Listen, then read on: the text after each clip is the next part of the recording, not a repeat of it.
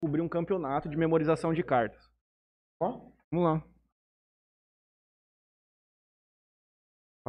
Vamos, vamos Bom. começar. Boa noite, pessoal. Tá começando aqui hoje o segundo episódio do Interiorcast. Queria agradecer a todo mundo que, que assistiu a nossa live de segunda-feira com o Helder Mansueli. É, hoje a gente tá aqui com, com o Marlon e com o Kaique. Daqui a pouco eu passo a bola para eles se apresentarem. Antes de eu passar a bola também para o Matheus, eu gostaria de fazer uns- alguns agradecimentos especiais aqui. É, Júnior Ferreira, que é um parceiro nosso aqui, com suas três empresas. É, o, hotel, o Motel Talismã, o Motel Eros e o, a Lotérica Sonho Dourado. Também queria agradecer ao Alberto, da JR Telecomunicação. É, qualquer dificuldade que você tiver com sinal de Wi-Fi, você vai fazer um churrasco em casa e o pessoal lá tá com dificuldade no sinal do Wi-Fi lá no fundo, liga pro rapaz, rapaz dá uma atendida. Queria também agradecer aos irmãos Ilhos, do blog 2DZ, que também é parceiro nosso aqui, brigadão. E também ao Felipe do Mercado América, tá? Onde você vai lá, encontra cerveja gelada, carne de primeira, tudo isso aí você pode encontrar lá também lá no Supermercado América. Passa a bola aqui pro Matheus. Boa noite, pessoal. Agradeço. É, inicialmente também gostaria de agradecer a todos os nossos espectadores da última live. Pra gente foi uma alegria muito grande. Tivemos, já estamos com quase mil visualizações no vídeo principal, também nos três cortes que nós disponibilizamos. Pra gente foi uma felicidade. A gente chegou a ter um pico de 75 pessoas simultaneamente nos assistindo. A gente não conseguia imaginar, não, Franley, que no nosso primeiro dia a gente ia arrecadar, assim, trazer pra nós muita gente. Agradeço também o Helder que esteve aqui conosco, que proporcionou isso pra gente diante de todos os acontecimentos da semana passada. É, E hoje vamos receber aqui dois colegas que nos atenderam ontem de prontidão, não criaram problemática nenhuma. A gente estava com dificuldade para escolher quem que a gente ia convidar aqui para o nosso segundo podcast, mas quando pensamos no Marlon, não teve outra escolha, já foi muito simples de decidir. Liguei para ele, foi muito solícito, veio, nos atendeu, sugeriu trazer o Kaique, estou conhecendo hoje, mas uma apareceu uma excelente pessoa. E nessa linha, pra gente, antes da gente começar aqui, também vou fazer alguns agradecimentos dos nossos patrocinadores, que estão conosco desde o início. Minha amiga pessoal, Marília Pupim, as arquitetas mais competentes hoje do município. Os próprios trabalhos dela falam por si próprio. Pessoa muito competente. Quando nós fomos fazer a montagem aqui do estúdio, tivemos como contratar o cara para fazer essa mesa. Ele meio que. Ele atrasou um dia. A hora que ela ligou para ele, o cara atendeu o telefone, que era a Marília, o rapaz falou assim que até assustou. Agora ele falou assim: não, preciso soltar essa mesa de qualquer jeito. Ela é séria e ela põe o trem para rodar. Agradeço também ao Neto, meu amigo, que mantém o ângulo ensino aqui em Jales. E como as outras escolas também não têm funcionado diante desse novo lockdown aqui no nosso município. Esperamos que isso possa se normalizar o mais brevemente possível, porque acho que criança ou aluno, qualquer lugar de aprendizado, ainda mais os pequenos, o lugar é dentro da escola, não existe ensino eh, home, home office, assim, não existe ensino remoto para uma criança que está sendo alfabetizada. Agradeço também ao nosso parceiro aqui, de longa data, na nossa casa, nas nossas empresas, a Melfinet, fornece uma internet de muita qualidade, um atendimento também primoroso, sempre que tem qualquer tipo de problema, eles solucionam com muita velocidade. Na verdade, não tem muito problema, mas um grande diferencial também é Com esse suporte certeza. técnico de muita qualidade. Pode esquecer do Helder também. tarde, tivemos hoje lá conversando com o Helder, que já se comprometeu com a gente aí. Nós vamos fazer. Temos duas surpresas para anunciar na live de hoje. Uma delas, o Helder já é nosso parceiro, que vai anunciar aqui com a gente também. Foi muito boa a conversa com o Helder. Na verdade, além de, de todos os espectadores, eu não imaginava que a gente ia tocar uma live de duas horas já no primeiro dia. Tava imaginando que a gente tocar uns 40 minutinhos, ia ficar por aquilo mesmo, e ele tava com a filha e com a mulher esperando aqui fora. Saiu da câmara, já veio pra cá. E ele, rapaz, nós temos que. Eu, Franley, encerra, mas não tinha como, que entrava num assunto, ia no outro. Tanto que eu falei pra vocês ontem, aqui a gente não tem hora pra acabar, é a hora que começar a cansar mesmo, um enjoar do outro, a gente encerra aqui, vamos todo mundo embora jantar e dormir, que amanhã, sexta-feira. Normal, ainda mais pra advocacia que tá conosco aqui hoje, não é não? Dá mais, é. Então vamos lá, com o nosso presidente da subseção de Jales, Dr. Marlon Livramento, ele vai se apresentar, e posteriormente o nosso colega Kaique Novaes. Vou permitir que o Kaique se apresente primeiro. Ah, isso é de muita delicadeza, Como sempre, né? Ah, Não, não mais natural que vindo do. Quero começar agradecendo a todos que estão nos acompanhando. É, já fiz isso ontem bastante conversando com. Acho que o maior valor que nós temos que carregar, um dos é a gratidão. Muito grato por estar aqui hoje. Sou grato ao Marlon. Sou grato ao Marlon pela indicação e sou grato ao Matheus pelo convite, assim como ao Franley também. Agradecer também ao nosso amigo Leonardo, que está ali nos, nos bastidores aí. Inclusive me alertou que eu estava falando baixo no microfone.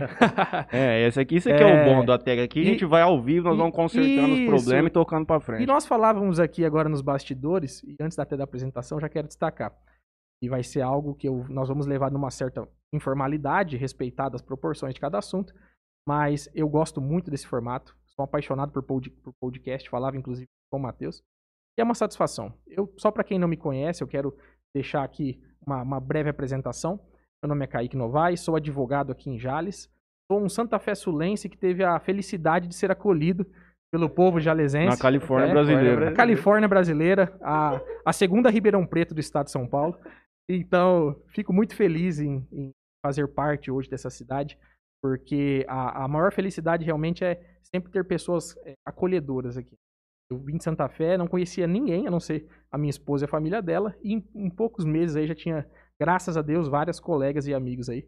Então, eu mu- fico muito feliz em participar e parabenizo aí a iniciativa do Interior Cast. Parabenizo também os apoiadores, eu estava ouvindo aqui, inclusive conheço alguns nomes que foram mencionados, como o Júnior Ferreira. Quero aproveitar para reforçar aí o agradecimento por serem visionários, né? Quem apoia uma iniciativa que é algo que está em alta agora, que é um podcast, com qualidade como vocês estão trazendo, merece ser reconhecido por isso. Então, Primeiro da região. O primeiro, Primeiro da da região. região. Primeiro É, da região. visionários, quem, os que criaram, né? Matheus e Franley, e visionários também, aqueles que apoiam a iniciativa. Eu acho muito importante deixar os parabéns aí para os apoiadores, para as pessoas e para as empresas também. Bom, é isso. Eu agradeço muitas palavras. Boa noite a todos, boa noite a todas. É, gostaria de cumprimentar primeiro o Matheus, depois o Franley. Cumprimentar não só pela ideia e pela criação. Dizem que filho de peixe, peixinho é. No seu caso, filho de neto, né? Bem, e o menino aqui também. É, então. E brilhante estúdio, brilhante o formato, é na informalidade, é na simplicidade que mora o sucesso. Meus parabéns e obrigado pelo convite. Boa noite ao Leonardo, que está lá na, na questão técnica das coisas. Meu companheiro Kaique está aqui ao meu lado, que me socorre às vezes nessa questão da modernidade. Que a gente, é, eu brinquei e falei, Kaique, eu sou mais raiz, você é mais Nutella. Advocacia Nutella. Mas é na questão aqui. da modernidade, o Kaique é expert. O Kaique, se a gente precisar de qualquer coisa, liga pro Kaique, que o Kaique fala, ó, é assim, vai neste caminho que vai dar certo. E realmente essa questão de redes sociais, computadores, tecnologia, Kaique nos socorre, inclusive hoje o advogado ele tem que saber de tudo, ele já é um profissional que ele tem que englo- englobar várias outras profissões, mas nessa questão da tecnologia nós agora também temos que aprender, aprender a trabalhar digitalmente. Gostaria de agradecer a todos os ouvintes, a advocacia jalesense, a advocacia da região, e gostaria de agradecer a todos os gestores de ordem, em nome do Marcelo Zocchi, o presidente da OAB de Monte Alto, que está aqui com a gente, que eu dei para ver aí no YouTube, na, na questão da live do YouTube.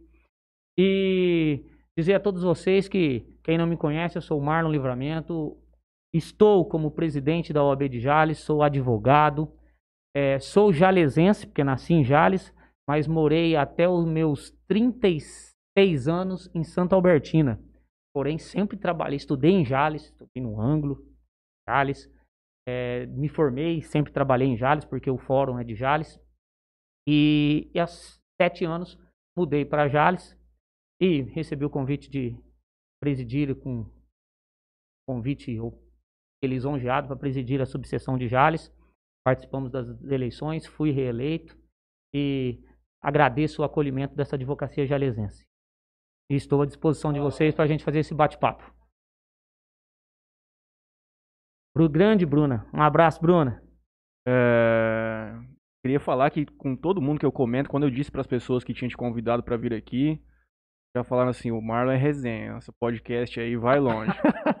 Pelo que eu percebi, os dois são. Nós vamos Os falar dois. bastante aqui. Quando entrei em contato com o Kaique ontem, ele me mencionou essas questões do direito digital. Eu acho que é uma, como você disse, é uma coisa nova. Eu vejo que a advocacia ela mudou de uns cinco anos para cá, ela se tornou uma coisa muito mais informatizada. Quando nós tivemos o processo de eletrônica, acho que desde 2013, eu acho que ele já começou a engatinhar na capital e tudo mais. Mas eu acho que no estado de São Paulo nem se distribui mais, é tudo eletrônico agora. Esse ano passado tivemos uma experiência também muito grande que obrigou a advocacia aprender a utilizar essa ferramenta de uma forma muito mais eficiente, porque senão a pessoa não tinha o que fazer. Ficou muito tempo parado. Sim, é, a- eu sempre falo que a advocacia é uma ciência humana. A gente trata de humanos. A gente trata, cuida da vida, a gente cuida da saúde financeira do ser humano. Então, se a humanidade muda, Uhum, a advocacia não mudar, o advogado que não mudar vai morrer, sim, não vai acompanhar. certo. E a sociedade está mudando muito, muito.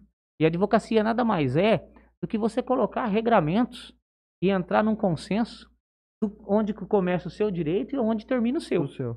Uhum, Então ela é, ela trata com a humanidade, ela tem que tá- ter esse contato. Então mudou a sociedade, muda-se a advocacia. Mas de um ano para cá, eu vou dizer que a advocacia e a sociedade mudou muito, mais do que Muito. 20 anos. muito. E nós, advogados, tivemos que aprender e, e ser autônomo. Porque não, todo mundo é uma novidade para todos. Então não tem ninguém para te ensinar. A gente tem que buscar em livros, em psicologia, em entendimentos e principalmente, que é uma coisa que eu amo, contato com pessoas. Apesar desse distanciamento, hoje, graças a Deus, a facili- facilidade da tecnologia de da questão de network, com relação ao WhatsApp, com relação às redes sociais, a gente ter esse contato com a humanidade para que a gente se cons- reconstrua. Eu falo que todo dia a gente tem que desconstruir conceitos e reconstruir conceitos para que a gente possa ser melhor que os nossos pais e os nossos filhos ser melhor que a gente. Claro. Então, a advocacia está em plena evolução como a sociedade. Bacana. Só, só para complementar, isso que o Marlon falou tem muito sentido porque é, a tecnologia ela é importante, hoje ela é essencial, claro, mas a tecnologia ela é e sempre será o meio, nunca o fim. Por isso que esse cuidado com as pessoas, é, o advogado ele não pode perder de vista, por mais que exista uma, uma tecnologia que o, o conecta com tudo, esse tudo no final serão as pessoas. Então, a pessoa que acha que por dominar a tecnologia também, pela facilidade que a ferramenta traz, isso por si só já o tornará um bom profissional, falando aí até da advocacia, isso é um, um ledo engano, porque nós temos que ser especialistas, acima de tudo, na dor das pessoas, no direito das pessoas, no caso. E a, e a tecnologia ela é apenas um meio, né? nunca será um fim. Por isso que isso que o Marlon disse tem total, tem total verdade isso. Temos que ser especialistas em pessoas, né? Até Inclusive, até o nosso presidente, Caio Augusto, presidente da OAB do Estado, ele fala, ele fala que a tecnologia, ela, a gente não pode vedar e colocar uma barreira na tecnologia. Ela está aí para nos auxiliar, não para nos substituir. é. Porque substituir a humanidade ninguém vai Não vai. substituir. Impossível. Verdade. É, porque eu também penso a advocacia, especialmente essa questão de relacionamento com. É o que eu sempre digo que nós, quando vamos patrocinar uma causa, por exemplo, nós estamos transferindo o problema que a pessoa tem para nós. Você encosta no ombro dele e fala assim, ó, você não. Evidentemente que você vai se preocupar com aquilo, mas agora eu vou te ajudar a conduzir isso da melhor forma possível. Vamos te eu vou- te ajudar a buscar uma solução para esse problema. Então a gente acaba tendo um relacionamento muito ligado assim com a causa, eventualmente até com a pessoa porque não tem como desassociar uma coisa. Por isso que, até para fazer um comentário, a advocacia ela é uma profissão bem estressante nesse. Por a gente internalizar muito problema de terceiro, nós vivemos nossos problemas pessoais, além disso, temos que viver o problema de diversas outras pessoas. Para nós é o nosso ofício, fazemos isso com alegria e tudo mais, mas é uma realidade da advocacia. É incontestável. Nesse ponto de, de tecnologia, queria até fazer uma, uma, uma pergunta pro, pro Kaique, um pouco, talvez um pouco específico, mas cresceu muito a, a procura de pessoas né, procurando assessoria nesse tipo de requisito, de problemas que essas pessoas tiveram em redes sociais e internet, porque assim, a rede social, a internet, a tecnologia, ela é boa para uns. Muitas pessoas utilizam ela de forma ah, erradamente, né? Então, assim, É, existe, subiu muito, é, teve, tem bastante procura para esse tipo de caso, porque conforme a gente vai passando aí, a tecnologia está cada vez mais presente no dia a dia de cada um. Sim, sim. Eu, eu não tenho medo de falar, porque eu não, eu não acredito em concorrência. Então, ah, mas você trabalha com isso, você vai falar isso, que eu vou, eu vou dizer algo até, entre aspas, polêmico. É, a, a advocacia digital é um oceano azul. Para quem já tem conhecimento do que é a diferença do oceano azul e o oceano vermelho, baseado num livro muito famoso, né? Onde se diz que o oceano azul é um local onde não há disputa, é uma área comercial, que seja, onde você não encontra tanta disputa, e o oceano vermelho é aquilo que todo mundo tenta concorrer. É, eu acredito que a advocacia, a advocacia digital, o direito digital é um grande oceano. Tem muito mercado. A- a- nós tocamos aqui em dois pontos que você mencionou, da assessoria para empresas, influenciadores, que é o que nós trabalhamos hoje, e também na questão de conteúdo, você mencionou aí, já entra num aspecto que nós, um aspecto que nós fizemos também bastante, que é a remoção de conteúdo ofensivo. Isso aumentou muito e a tendência é aumentar cada vez mais. Eu, sinceramente, não sei, claro que haverá uma curva de desaceleração, por quê? Chegará um momento em que haverão também muitos profissionais e as demandas serão mais distribuídas entre vários profissionais. Mas nesse momento, é, onde eu não vejo tantos profissionais trabalhando, pelo menos de forma especializada com isso aqui, até falando da realidade nossa local aqui, local, regional, até no estado, para falar a verdade, ah, tem especialistas, grandes especialistas? Tem, mas são grandes escritórios. Eu, Sim. por exemplo, tive a felicidade de, no último ano, participar de um livro com o Dr. Igor- Jorge, delegado aqui de Santa Fé do Sul, ultra especialista em crimes digitais, um dos maiores do Brasil aí, sem dúvida. E ele convidou para fazer parte desse livro o Dr. Renato Opsi Blum, que é um dos maiores especialistas em direito digital do, do Brasil. Ele fez a abertura do livro ali. E, assim, o escritório dele é especializado nisso? É. Mas você vai ver a realidade dele, é, clientes dele são a Casas É, Bahia. a gente não consegue entrar, bater na porta dele pra tocar, ele patrocinar uma demanda, não. Sim, o que nós ab- ab- absorvemos nesse primeiro momento? Pessoas físicas, no primeiro momento mesmo, quando nós entramos de cabeça, foram pessoas físicas, comuns. Remoção de conteúdo, conteúdo ofensivo, inclusive casos recentes aqui na comarca de Jales. Claro que são casos que estão sob segredo de justiça, então as pessoas não ficam, não tomam conhecimento, até porque muitas vezes, e isso é um fato, são casos é, que envolvem um sigilo por serem muitas vezes constrangedores. Então, assim, isso acontece aqui na nossa região, tá? Nós tivemos o advento da lei que protege esse tipo, que criou, que criminalizou recentemente, não foi também? É, na verdade, assim, É a, é a Carolina, é a lei Carol Dick, mas ela é antiga, mas eu acho Ah, que teve sim. uma mudança recente. Sim. Sim, isso no aspecto criminal. Uhum. No aspecto criminal. A- na minha concepção, o maior marco que nós tivemos no Brasil foi, de fato, o Marco Civil. O Marco Civil entrou, porque assim, antes do Marco Civil da internet, como funcionava a área digital? É, não se tinha muitos parâmetros, eram tudo baseado em leis esparsas. Quem começou a formar as primeiras é, correntes, para você, por, por exemplo, é, qual era a responsabilidade do Facebook, rede social, estou citando o Facebook como exemplo, antes de existir o Marco Civil da internet. Então, tinham vários requisitos superiais, os, os tribunais superiores começaram a criar, o STJ no caso, para definir qual vai ser a responsabilidade. Ah, se você notificar e ele não remover em X dias, ele passa a ser responsável solidariamente. Então o STJ começou a criar esses aspectos. Sinceramente falando, nós percebemos que é, a consolidação que já havia na jurisprudência do STJ, ela era até mais protetiva para as pessoas do que a própria lei. Isso é um fato. Eu, eu acho que os critérios do STJ eram muito melhores do que acabou ficando a legislação. Todo caso, o bom da legislação é que isso ficou unificado. né? Então, hoje nós sa- sabemos especificamente qual é a responsabilidade, se é um conteúdo que é apenas ofensivo, se é um conteúdo pornográfico. Tem várias diferenças para responsabilizar. A o maior marco que eu considero, de fato, é o Marco Civil da porque ali se criou uma base. Ali você parou de pegar um pouco da solução de cada legislação farsa e parou também de ter que ficar refém da jurisprudência. Porque jurisprudência é o seguinte: tribunal hoje, março, tem, uma, tem um entendimento. Em junho pode já ser diferente. Então, é, existia uma insegurança jurídica maior na área digital. Com o Marco Civil, caiu por terra. Essa semana, inclusive, o Senado aprovou um projeto, que ainda é apenas um projeto, é, na questão da, do stalker, né? Pessoas Uhum. que praticam stalker, a perseguição online ali. Eu acho que será uma outra vitória muito grande quando passar o texto final. Fala pra Eu- gente um pouco o que, o que, que configura pra pessoa entrar nesse tipo de penalização. O stalker, ele, porque assim, o stalker ele tem várias configurações. Ele pode ser um stalker entre aspas, tá? Inofensivo. O stalker na minha, isso é pessoal, ele nunca é inofensivo, mas alguns doutrinadores falam que ele Vamos- pode Só pra ser... gente, sem te interromper, o Stalker, vamos traduzir pra galera que tá assistindo, seria meio que uma pessoa que persegue a outra. uma perseguição obsessiva na via digital. Certo. Vamos colocar uma, uma, uma explicação assim mais Coloca. simples. Perseguição obsessiva na via digital. Por que, que eu falo que ele pode ser inofensivo? Vou dar um exemplo de um cara que tá stalkeando Marley. O Marley, o Marley. Marley, eu lembrei do meu cachorro agora. Marley e eu. Marley e eu, Você inclusive. assistiu, Marley? Meu cachorro se chama Marley. Você chorou no filme?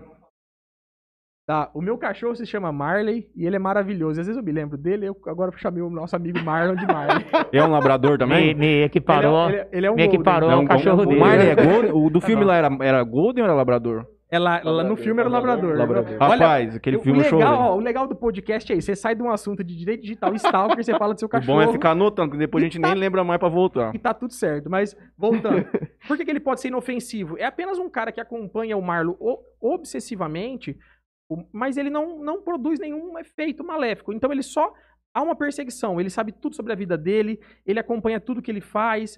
Só que o problema é que isso começa a se externalizar para outros meios. É crime Então a isso daí, pessoa, Kaique? por exemplo. Oi? É crime isso aí?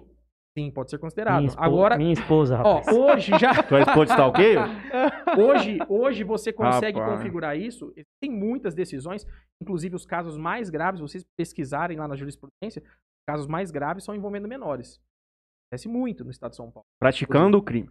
Não, sendo vítimas. Também Sendo vítima. Sendo vítimas. É, inclusive, assim, condenações. Claro que não- você não pode condenar. Mas existem casos de adolescentes que perseguem adolescentes. Uhum. Só que aí já é o, o stalker mais direto. Esse stalker, ele também é, ele se enquadra na questão do bullying, tá? O bullying digital.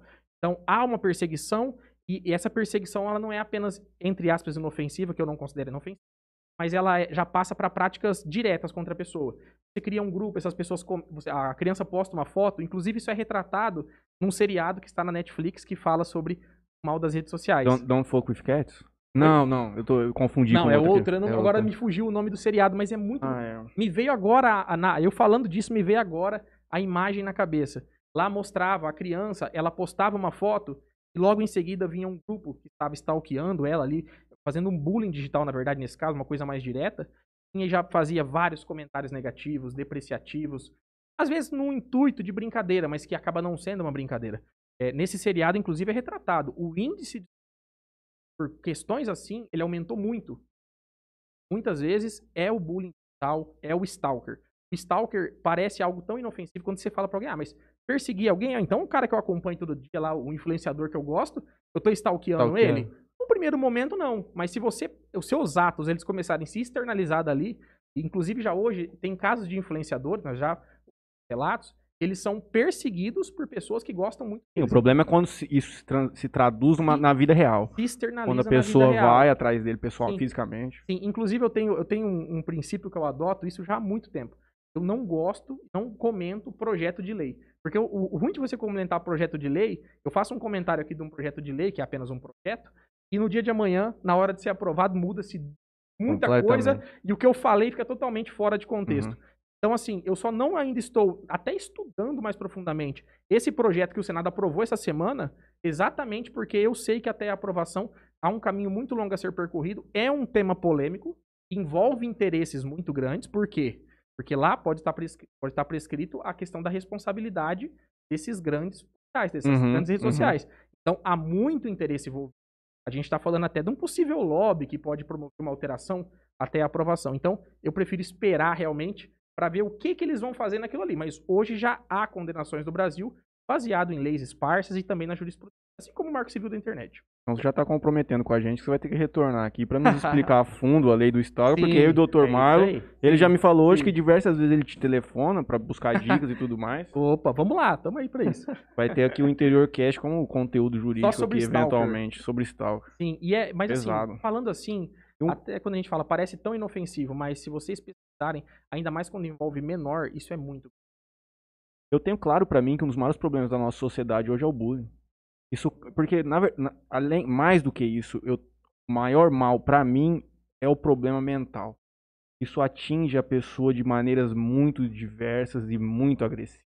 E antes, e antes o bullying ficava entre os amigos. Sim. Hoje não, Agora hoje é- o bullying fica no mundo, porque Esse é a problema. utilização do bullying utiliza-se as redes sociais para fazer o bullying. Então, é, o Kaique falou aqui, que é da questão de stalkers, da questão dos adolescentes e das crianças. É, a gente já vê bebê nascendo e criando-se um perfil de WhatsApp, Sim, de, sim. de, de Instagram. Durante, a- Instagram durante a do bebê. gestação já tem Durante a Instagram da criança. gestação já tem a- o, o perfil lá no Instagram do bebê para que você comenta e ele vai trocando roupinha, aí ele começa a ganhar roupa de marca para virar aquele modelo infantil e ali começa Sim. a exposição da vida dele sem ele nem saber o que é a vida dele. Uhum. Aí a gente já fala até de polêmica maior. Teve o caso dos.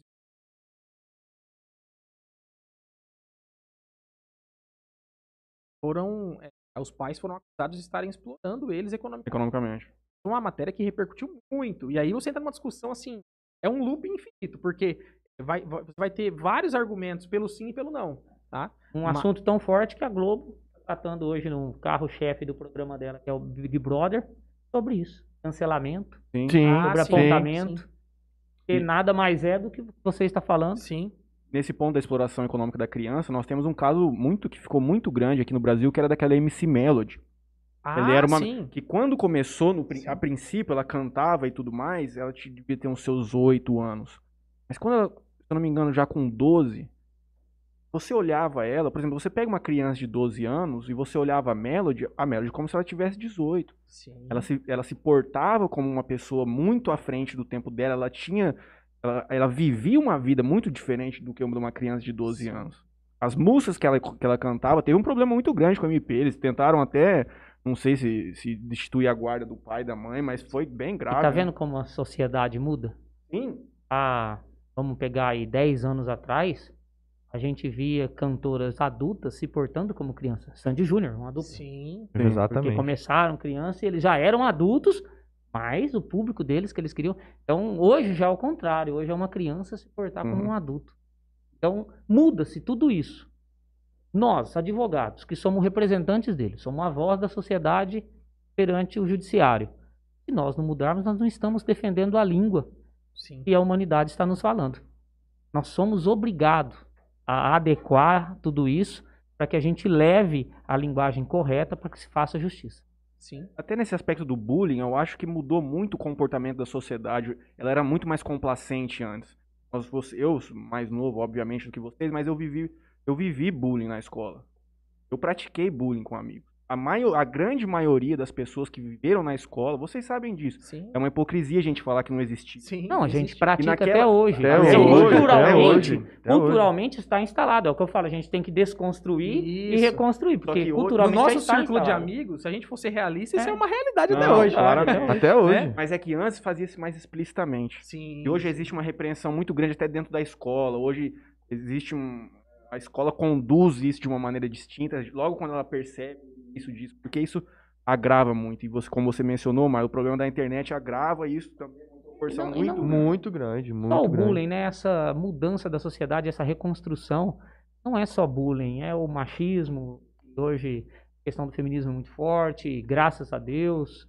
É a questão da cota racial, tem muita gente contra, mas na hora que você pega as estatísticas, Uhum. você vê que realmente é mais difícil, que a luta deles são mais difícil. Ah, mas tem que ter a concorrência igual no vestibular, mas ele não tem o- a condição financeira de Financeira. estudar. O ponto de partida é muito diferente o de ponto um de e do partida outro. é diferente.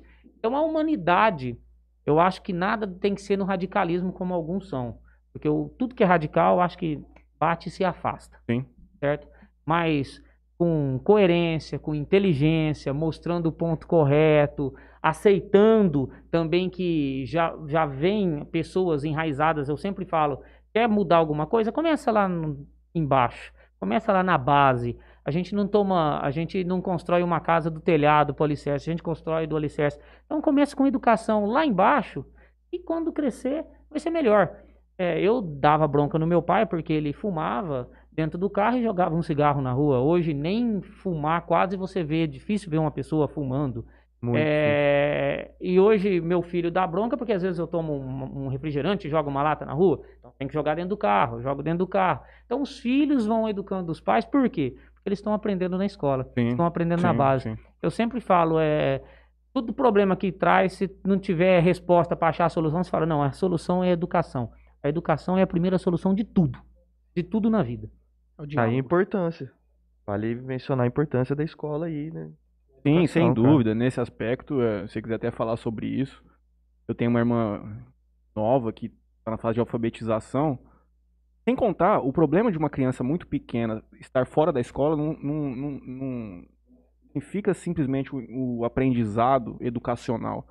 Mas o, a- o grande ponto de uma criança de 5, 6 anos estar dentro da escola é como ela vai aprender a construir relacionamento com pessoas. É isso que é o principal da escola. Ela chega lá no outro dia, conversar com o amiguinho dela, tudo mais.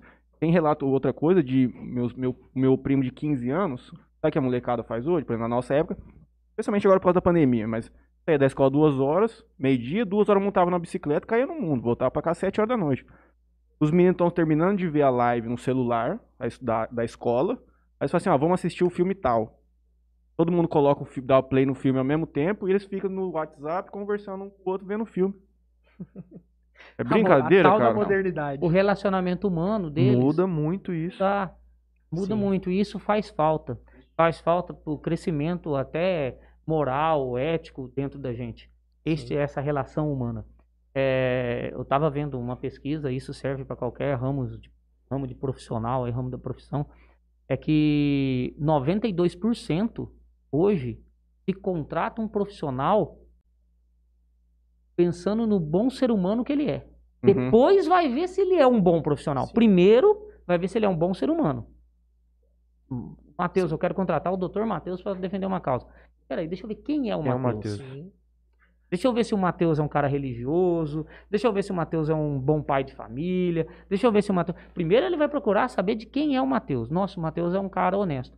Vou contratar. Depois ele vai ver se ele é um bom profissional. Isso aí acontece muito em entrevistas de trabalho, processo seletivo Eu ia falar isso de, agora. de Uma empresas, empresa cara. que está sendo. já Não é de hoje, tá? É, Já faz alguns anos que eles fazem isso. Uma empresa que é referência em fazer isso é a Ambev. Ah, o processo seletivo, já ouvi, já ouvi inclusive vários relatos. Um deles, inclusive, foi do Euro, que esteve para palestrar aqui em Jales, é, a convite da comissão nossa da Jovem Advocacia. Inclusive, aproveitar e mandar um abraço para o pessoal da Jovem Advocacia de Jales, do qual eu tenho a felicidade de é, estar junto com eles na comissão, representando-os. Você precisa me levar lá, preciso conhecer gente aqui em já da Vamos- advocacia. Vamos fazer isso, vamos fazer isso. Matheus É. precisa ampliar o network dele aqui de advogado. Trazer Ah, mais é, gente pro podcast. Vamos fazer A isso. OAB é a sua casa. Sim, Sim, a OAB é a senhor. casa da advocacia. Sim, senhor. A OAB, Lá a OAB é a União Aquilo dos lá, Advogados, aquilo né? lá só tem um dono, a advocacia. Sim. Estive lá A OAB não é, fazendo fala, a OAB não atendimento é lá. prédio, né? A OAB não é prédio, É. não é A material. OAB não é prédio, não é ar-condicionado, a OAB não é é os, são os computador. A advogados. OAB é advocacia. Sim. Então vamos se unir. E aí, só retomando, o Euro que esteve aqui para palestrar, inclusive, ele nos- me contou isso porque ele começou a aplicar o processo seletivo da Ambev no escritório dele lá em Brasília. E que como funciona? Lá não é baseado em formação profissional, por exemplo. Isso é, isso é uma coisa muito pesada. Vou dar, vou dar um exemplo que eu li numa matéria, salvo engano, na exame, na época, isso faz um tempo já. A diretora de marketing da Ambev, isso há alguns anos, não sei se hoje ainda é a mesma, era uma aluna de medicina, ela não tinha formação nenhuma na área de publicidade, nenhuma. O conhecimento dela de marketing era um conhecimento da vivência. E ela foi selecionada porque ela tinha um ótimo perfil, com certeza ótimas ideias, se tornou uma líder. De- deve ter entrado como trainee, se eu não, Sim, Provavelmente. Geralmente Né? quando sai de trainee, Entrou ele pega como todas, trainee, várias áreas. E ela, ela era é, aluna de medicina, salvo engano até, vou até dizer mais, se eu, não, se eu não estiver enganado, ela estudava na USP e era a diretora de marketing da Ambev na época, ou pelo menos uma das líderes do marketing da Ambev. Lá não tem essa, ah, o Kaique veio no meu processo seletivo aqui, ele é advogado, ele vai pro jurídico. Não, não necessariamente. Eu posso ir pro comercial. Mas você sabe por quê, Kaique? Porque é o Eles querem seguinte, perfil, né? é perfil. O Eles querem o pessoas, é gestão de o pessoas. Conteúdo, o conteúdo para conhecimento, você, se tiver um bom perfil, você aprende. Uhum. Só você estudar que você Sim. aprende. Agora, perfil, idoneidade, caráter, isso é humano. Isso é a sua construção. E você não desconstrói e constrói de uma hora para outra. Você não Sim, consegue isso é o mais difícil de mudar. Você não consegue mudar. Porque se você pode até se policiar, mas na hora que você tiver numa saia justa, dizendo assim, ele aparece. Então, o relacionamento de pessoas, esses negócios de ver patrão gritando com funcionário, dando ordem, e isso está mudando muito. Por quê? Porque não é mais esse perfil. O trabalho em equipe hoje, você vê as grandes empresas que trabalham em equipe estão cada vez melhor, cada vez superando outras, e algumas grandes falindo por causa desse perfil antigo de apontar, de mostrar poder, porque eu sou mais que você. isso vai acabando. Então eles querem desconstruir tudo isso e a sociedade também. Como você disse, hoje procura-se um bom ser humano. Por quê? Porque a sociedade vem nessa mudança. A sociedade está querendo procurar uma mulher, dar valor na mulher. A, a sociedade quer isso. E a mulher luta, numa, passamos dia 8 de março, essa luta histórica da mulher, de equiparação salarial. Eu fico me perguntando, claro, é diferente a, a, a questão da mulher do homem, sim. Tem a diferença. Um é sexo masculino, é sexo feminino. Deus, fisiologicamente, é fisiologicamente Deus premiou, né, uma, uma mulher, deu um útero para ela, para ela ser mãe, que é coisa mais magnífica que gerar uma vida. Uhum. Agora, qual é a diferença de duas pessoas, um homem e uma mulher, sendo jornalista, fazendo o mesmo trabalho, e a mulher ganhar 30%, que hoje tem uma pessoa 30% a menos que um homem? Isso não tem, não tem lógica. Então, temos que lutar pelo direito da igualdade, sim, e a sociedade busca isso. A sociedade busca quem preza por esses valores. Na semana passada, aliás, no começo da semana eu fui fazer uma, uma amiga estava me ajudando a preparar uma coisa aqui sobre o Dia da Mulher e ela me falou que existe um chama taxa rosa, the pink tax americano. Por exemplo, a gente vai comprar uma gilete. Existe, por exemplo, uma, uma gilete comum, três lâminas, aquela descartável. Existe a gilete, aquela azulzinha que vende, e existe aquela rosa, Vênus, que chama mais. Na essência, o produto é o mesmo. Só que a versão feminina é, tem uma diferenciação de preço também. Aí ela, ela me mandou uma matéria, eu fui ver. A grande maioria dos produtos que são iguais, é o mesmo produto, só que como ele tem uma roupagem feminina, ele é mais caro. A mulher paga mais nos produtos que chega a dar nos Estados Unidos no final do ano com consumo básico, como gilete, desodorante, essas coisas. A mulher chega a gastar 1.100 dólares a mais por ano com consumo por causa dessa taxa rosa que as empresas fazem. Porque a mulher vai lá, ela vê do homem. Há tanto que eu falei pra menina, eu falei assim, ela tá me dando um exemplo contrário. Ela falando um negócio de maquiagem, que tem maquiagem para homem e pra mulher. Aí eu falei pra ela assim, falei assim, ah, Vitória, mas eu acho que se eu for no, no na, na, loja, eu ver que tem o do homem, às vezes o homem que tem um pouco mais de dificuldade em aceitar aquilo, ele vai ver, ah, tem o do homem. Então tá bom, pode comprar que eu vou usar. Aí eu falei pra ela, acho que isso é uma visão boa da empresa, os caras fazerem isso, até para você conseguir educar a população e chegar num momento de neutralidade de gênero, onde vai ser o mesmo pros dois. Ela me falou assim, é. Aí ela me explicou dessa questão da taxa rosa, é um absurdo. O mesmo produto, só porque ele tem um, um, uma roupagem, uma embalagem direcionada para a mulher, ele ser taxado mais do que isso. Problemas que entram na sociedade, nessa questão de igualdade de gênero, separação salarial, são absurdos. Eu sou fã de uma mulher, eu não sei se eu posso falar o nome da empresa dela aqui, é uma empresa muito grande. À vontade. É, chamada Luísa Trajano. Magazine Luiza. Magazine Luiza. a mulher é uma das maiores empreendedoras que eu já vi. Já vi. Quando surgiu a pandemia, a primeira coisa que ela fez, Magazine Luiza foi uma das empresas que mais cresceu na pandemia. Porque a primeira coisa que ela fez foi abrir o aplicativo dela para as pequenas empresas vendendo no aplicativo dela. Isso foi genial. Isso foi e genial. gratuitamente. Famoso marketplace. Essa mulher é, um, é, é, uma das maiores defensoras nas questões do feminicídio. Questão do X na mão, essa questão de, de abrir o cota racial para empregar os, os funcionários que entraram até com ação contra ela eu não me engano, segunda ou terça-feira eu vi uma declaração dela, ela falando, falou, oh, tá com problema de comprar vacina? Deixa eu comprar. Eu compro 200 milhões de vacina, mas primeiro eu vou vacinar meus funcionários. Para atender a população, depois eu vacino o povo. Deixa eu comprar. Então, assim, ela, ela tem uma visão é, lá na frente de que o que ela vai disponibilizar de gastos agora é, vai voltar, por exemplo, o Magazine Luiza abre para concorrência, entre aspas, que são os pequenos, que na verdade não concorrem com ele, mas isso faz com que a visita dentro do site aumenta-se muito. Uhum. Então ela cresce com isso. É o tal do, é, como que a gente fala, é dividir para somar. Sim, sim, Para somar. Sim. Então é, é, é, compartilhar, você faz o crescimento, você divide, você multiplica. Então é isso que a gente tem. Ter essa visão, essa visão humanitária. E, por exemplo, eu diante de tudo isso, se eu for comprar uma coisa numa loja concorrente e na dela, tiver o mesmo preço, é na dela. Mas até que por causa um da visão dela. E até é, também nessa ponto de apoiar parceiros e tudo mais, eu vi um negócio na internet essa semana. Até se o seu amigo ele cobrar um pouquinho a mais do que o outro, você apoiar essa rede para fomentar essa coisa pequena. Nesse ponto da Luísa também acho que deve ter um mês que eu vi relance, não sei se cheguei a abrir a manchete, foi no estado. cogita-se ela para presidente. da- Já tentaram fazer essa conversa com ela, porque nós estamos carentes de nome, né? É. opinião. É, só, eu quero só fazer um adendo.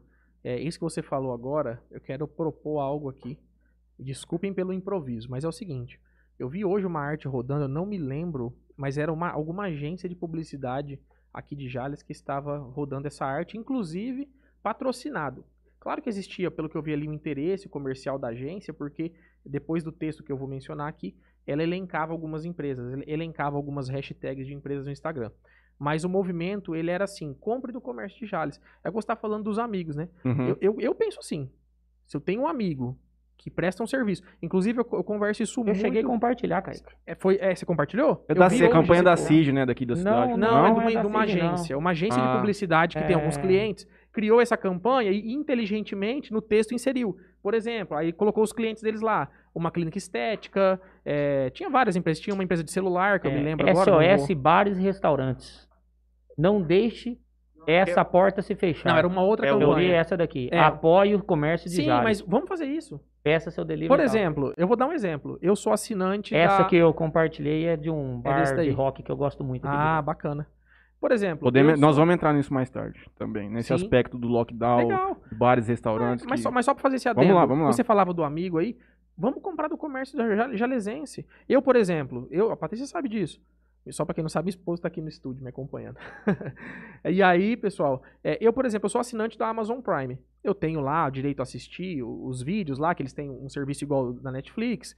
Eu tenho é, livros gratuitos para ler pelo aplicativo deles, pelo Kindle. E uma das coisas que eu tenho, por exemplo, é frete grátis para todo o site. Isso eu já pago anual, então o ano inteiro. O que eu Uhum. quiser comprar que tem na, na Amazon, eu posso comprar lá, que o frete é grátis. Isso já me ajudou muito, até para dar presente. Uma vez eu fui presentear um amigo É muito bom o advogado deles. lá de São Paulo. É muito bom. Esse, esse serviço deles, aquele Jeff Bezos, ele é fora da curva, né? É outro Vocês cara não- fora da curva. Não, é fora da Outro. curva. Ele. ah, Só uma, só uma menção: Jeff Bezos e Trazan- Trajano têm algo em comum. Eles saíram dos, dos postos de CEO da empresa, ambos recuaram desse posto para entrarem em funções, entre aspas, menores, mas que estrategicamente vão fazer a empresa deles crescerem muito mais. Uhum. Ela não é mais CEO da Magazine Luiza e ele não é mais CEO Não da precisa Amazon. viver o operacional que Não, já funciona ele- perfeitamente. Ele entrou numa ele questão estratégica Então, e ela é- entrou no marketing, se eu não É, estiver eu enganado. acho que é o filho ou Isso, e o ela dela, negócio Sim, e ela tá dentro do marketing do Magazine. Uma questão muito visionária. Ela não é pelo poder, ah, eu sou CEO, não. Eu E quero simples, fazer gente. dar certo. A coisa já tá rodando. simples, ela não sim, precisa estar ali. Se ela já Sim. esquematizou Sim, para rodar o negócio, sim. ela pode usar os esforços dela para outras, Pra coisas, outras ou coisas, para novos projetos. Porque vai, ficar sendo CEO só coisas. pelo nome do cargo, porque é legal falar que. Não, ela tem uma visão muito. E como o Jeff Bezos tem. Só pra concluir da Amazon, eu poderia comprar tudo que eu quisesse lá. Ainda mais tempo de pandemia que você não pode ficar indo presencialmente. Eu falo uma coisa, e a minha esposa aqui sabe disso. O que eu tô podendo comprar em Jales, eu tô comprando. Tudo. Tudo. Não, não faço, não tô mais comprando nada na internet. Tanto, e é assim, não só em Jales, onde eu estou presencialmente. Antes do lockdown, nós tínhamos um. A minha esposa fazia um curso lá em Bauru. A gente estava nesse curso, no retorno, a gente parou ali em Araçatuba para jantar no shopping, né? E aí, saindo da praia de alimentação, tinha uma livraria ali embaixo, chama Nobel. E eu cheguei na livraria e eu, eu entrei numa livraria, eu não consigo não comprar pelo menos um livro. É uma compulsão. Nem que eu tiver dois para ler já em casa, eu acelero os dois para ler aquele que eu comprei. E aí eu cheguei ali, pessoal, vamos ser realistas. Quem vai em livraria presencialmente, isso pode até ser na Saraiva de Rio Preto, por exemplo. O livro na livraria presencialmente ele é mais caro que Muito na mais internet. caro. É. A é mais Amazon, caro. a Amazon, cri- Não, a a Amazon, Amazon então, se quebrou o mercado de livros. Não, mas até a, a- mas é engraçado assim, a própria Saraiva muitas vezes tem um preço diferente. Já, já aconteceu isso comigo. Uhum. É claro que se você falar ali, brigar, eles vão tentar cobrir, mas enfim, o preço é diferente. A loja Eu física tinha- é mais cara do que a loja. É mais Sim, cara, sim. tem É outros custos envolvidos. outra loja. Sim, tem tem outros custos envolvidos, mas enfim, eu tava ali e num primeiro momento, sou sincero, eu selecionei três, eu selecionei dois livros no primeiro momento, depois eu peguei mais um.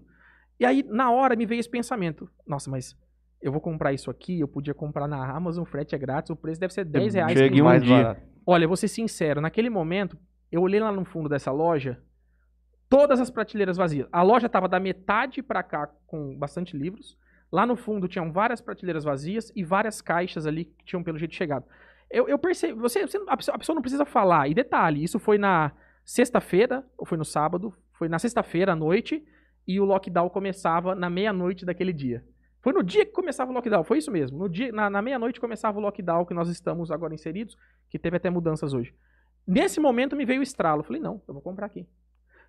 Claro, faz falta pra mim, sei lá, 20, 30 reais a mais? Faz. Mas para pra pensar aquele empresário que está desde aquela meia-noite daquele dia com a sua livraria fechada. E se ele, se eu chego lá e tenho esse pensamento e eu, ele concorre na minha cabeça com o preço do online, você imagina agora que ele tem que trabalhar no, entre aspas, no online, na, no delivery, se for possível ele entregar os livros ali. Ele vai perder ainda mais, porque se o cara tiver com o celular na mão, ele entrou no Instagram lá daquela livraria, ele viu o livro, aí ele vem na cabeça dele, não, pera, deixa eu ver na Amazon. Nossa, 15 reais a menos com frete grátis. Ele já não quer nem saber, ele vai comprar. Mas eu, eu tive essa ideia na hora e desde então tudo que eu posso fazer aqui em Jales eu faço. Inclusive, semana teve vários presentes que a gente teve que comprar aí que foram aniversários de alguns familiares e eu privilegiei de fazer isso aqui em Jales porque eu acho que é o correto a ser feito. Então eu queria deixar essa ideia aqui, a gente eh, sempre apoiar essa causa e comprar no comércio realmente Um dos. da nossa cidade. Onde a gente... Hashtag compre no comércio de Compre Jales. no Compre no comércio de. Jales. É. Você tem comércio? Não, a minha esposa ela é dentista aqui em Jales. Ah. Mas é, eu tô puxando a bandeira realmente porque eu acho Não, que. tô é, perguntando é, honestamente. o- não, sim. É, não, fora a advocacia, só a clínica. É, diz que tudo que é do marido da mulher é meio, meio a meio, né? Então eu tenho metade de uma clínica odontológica ali. Nas- no, no- no centro de Jales. E ela é dona de metade do escritório Do escritório de advocacia. É, você lembrou essa parte, tá? Deixa, deixa pra lá. É justo, justo. Tô brincando, justiça, Justo, justiça. Tudo justo. meio a meio. Inclusive o Marley, né? Meio a meio. Um, do- um dos pontos, é, eu acho que é até um dos desafios do, do pessoal que tem loja física, é essa batalha com o, o online. É muito difícil. É, eu fazer uma compra online é uma coisa, meu pai fazer uma compra online é totalmente diferente. Meu pai gosta de ir na loja, pegar o negócio na mão, independente se na internet ele vai encontrar o mesmo produto 100 reais mais barato. Ele ainda gosta do de ir no comércio, de pegar o produto na mão. Eu já sou completamente diferente. Então aí, aí fica o desafio de quem tem o comércio e de quem tem a loja física Sim. além de pagar aluguel, além desse cara ter energia, além desse cara pagar funcionário ali, enfim. Ele gira uma cadeia local. Exato. Porém, é um desafio muito grande É um para quem tem loja física. Ainda Banco. mais no, no tempo de Banco. hoje. Banco. Banco. Não entro dentro de um banco faz Então, vai saber quanto por tempo. exemplo, meu, vai falar pro meu pai tirar um extrato pelo. Não, vai lá, não vai nem na máquina, nem no caixa. Quer ir lá no caixa, vai imprimir um extrato pra mim. Ele quer conversar com o gerente. Sim, já vi É natural. Eu já tô começando a me adaptar com o celular, mas até hoje, às vezes, eu vou fazer uma transação meio desconfiado. Uhum. Então, É. por quê? Porque essa, esse foi o ensinamento que nós tivemos. Cheque. Cheque a gente quase não vê mais. É Sim. muito difícil. Você vai perguntar pra uma pessoa de 20 anos o que é cheque, não sabe o que é cheque. Eu tive cheque com 15 anos. Rapaz, eu acho que com eu- 15 eu- anos, como eu estudava em Jales e eu tinha que almoçar aqui, às vezes tem aula à tarde, meu pai foi lá abrir uma conta e me deu um cheque. Meu pai acho que não sabe nem usar o Pix. Não sabe nem como é que Eu, faz. eu nunca tive um talão de cheque na minha vida, 27 anos. Nunca peguei, eu nunca tive um talão de cheque no meu nome. Então, Matheus, aí vamos pegar, vamos só supor. Fez direito, formado, é Uhum. advogado. Você presta concurso, quantos anos você tem? 27. Tem vários juízes aí hoje com 27 anos. Você presta concurso e vai ser juiz com 27 anos. Você nunca pegou um talão de cheque na sua mão. Aí você vai julgar a lei do cheque. Uhum. Será que você julga igual uma pessoa que não é juiz, que nem formada em direito é, mas tem conhecimento de preencher um cheque e trabalhou no banco? Você não tem. É isso que eu falo. A teoria, a teoria não vale mais que a prática. Esse assunto é bom demais. Não vale mais que a prática. Sou muito É, a- meu pai usa sempre uma frase assim: falta calo. Quer dizer, falta experiência. Experiência. E é isso que é importante. É, às vezes, e você reconhecer, você sabe a teoria, mas não sabe a prática, e tentar buscar para complementar, é muito importante ter essa visão. Ninguém sabe tudo, principalmente no ramo do direito. Eu acho que em qualquer profissão é, a gente pode ser, ter muito conhecimento, mas sempre vem alguém bem mais novo que você, bem mais inexperiente que você, que sabe algo mais que você. E a gente tem que estar sempre de olho para pegar o que é bom e aprender o que é bom de cada um. Exato. E isso, só relação humana, gente. É- internet, internet Sim. não vai não vai ensinar. O Só uma- Kaique tem uma visão diferente. Isso. O Kaique tem uma visão diferente. Ninguém ensina a ganhar dinheiro pela internet, gente. Não, geralmente quem Ninguém. geralmente- Ninguém ensina a ganhar dinheiro pela internet. Quem não existe vezes, não milagre. tem. Existe caminhos, pode ensinar caminhos. Mas Isso. dentro deste caminhos, as particularidades que vai fazer você ter o sucesso na profissão. E sucesso não significa dinheiro, na minha opinião. Sim. Você ter um sucesso na profissão e ganhar o dinheiro, Aí é a sua particularidade, é a sua prática, é a sua visão que vai ser implantada. Dinheiro é consequência um trabalho. Sim, sim. É, o que eu acredito, na verdade, é o seguinte. Quando você vai, por exemplo, vamos falar aí dos mentores de hoje da internet. É, primeiro passo para definir quem vai ser o seu mentor. Esse cara, no dia a dia, ele faz o que ele tá te ensinando? Ou ele tá ganhando a vida Te ensinando uma te coisa ensinando que ele uma não, coisa que ele, não, faz, na prática? Isso pra mim não existe, tá? Agora, a pessoa, por exemplo, hoje, quanto será que valeria um curso, não é que não existe, é claro, tô sendo falando hipoteticamente, quanto será que valeria um curso se ele fosse lançar, ele não vai fazer isso, acredito, do Nelson Williams ensinando você a estruturar um escritório de advocacia. Claro que ele estruturou isso há muitos anos atrás, de lá pra cá a realidade mudou muito. Ele mesmo fala, eu já vi ele falando em lives, que se tivesse todas as facilidades que existem hoje, talvez ele acha que sofreria menos. Mas enfim, ele é um cara que ele montou um escritório do zero. Né? Quem conhece a história dele sabe, ele vem do, do Ele zero para menos. Ele sim, diz que montou, né? sim. Você tem certeza? É, É isso. Então, a gente mas- acredita no que ele fala. É, é, E a mas- gente não tem o porquê Mas duvidar. eu, mas eu acredito, Mas então, a eu acredito em quem vive fala. isso na prática, né? Eu acredito em É. quem vive. E ele como? é advogado, né? Então, mas Sim. como que ele conseguiu chegar até lá?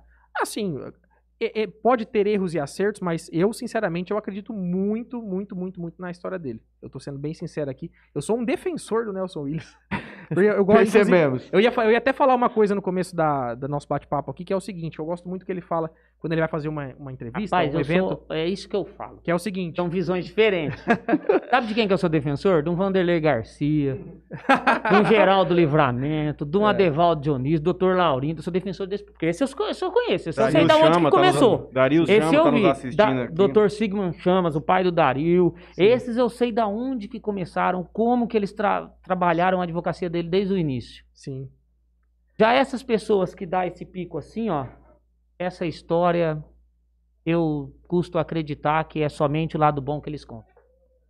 Ah, sim, é aquela história, né? se for sim. contar, se for contar, contar vantagem dá pra contar em uma hora, se for contar as desvantagens, Sim, precisaria de dias. Eu né? acho o Isso Nelson é a história Williams, de quase todo eu acho o. Nelson Williams, eu vi uma live dele, inclusive, com, com o Euro, depois eu vi uma entrevista contou, dele. inclusive. Espetacular. Espetacular. Algumas frases que eu é, sempre pensei de forma igual, nunca falei. Por exemplo, é, coragem e loucura é a mesma coisa. Qual que é a diferença? É o resultado. E isso é verdade mesmo. Sim. Nossa, vou fazer esse negócio aqui e tal. Nossa, isso é uma loucura. Se der certo, é... se- nossa, você foi corajoso, hein? Se der errado, nossa, que loucura, tá vendo o que aconteceu? É. Então, então, assim, ele tem algumas coisas, algumas frases, construiu uma, uma grande advocacia. Retórica excelente. É, Sim. Tem escritórios em todos os estados, capital, tem escritório no estrangeiro. Mas como ele chegou até lá, aí aquela história dele tá cobrando cheque, imposto e tal, aí eu já não acredito. Simplesmente, doutor É. Marlon Livramento. Aí entramos no embate bom agora. É. Eu, eu assim, eu, eu acredito, claro, a advocacia, todo profissional, isso eu tô falando de advocacia, isso serve para odontologia, isso serve para medicina, isso serve para qualquer coisa. Ser bom tecnicamente não é virtude de ninguém.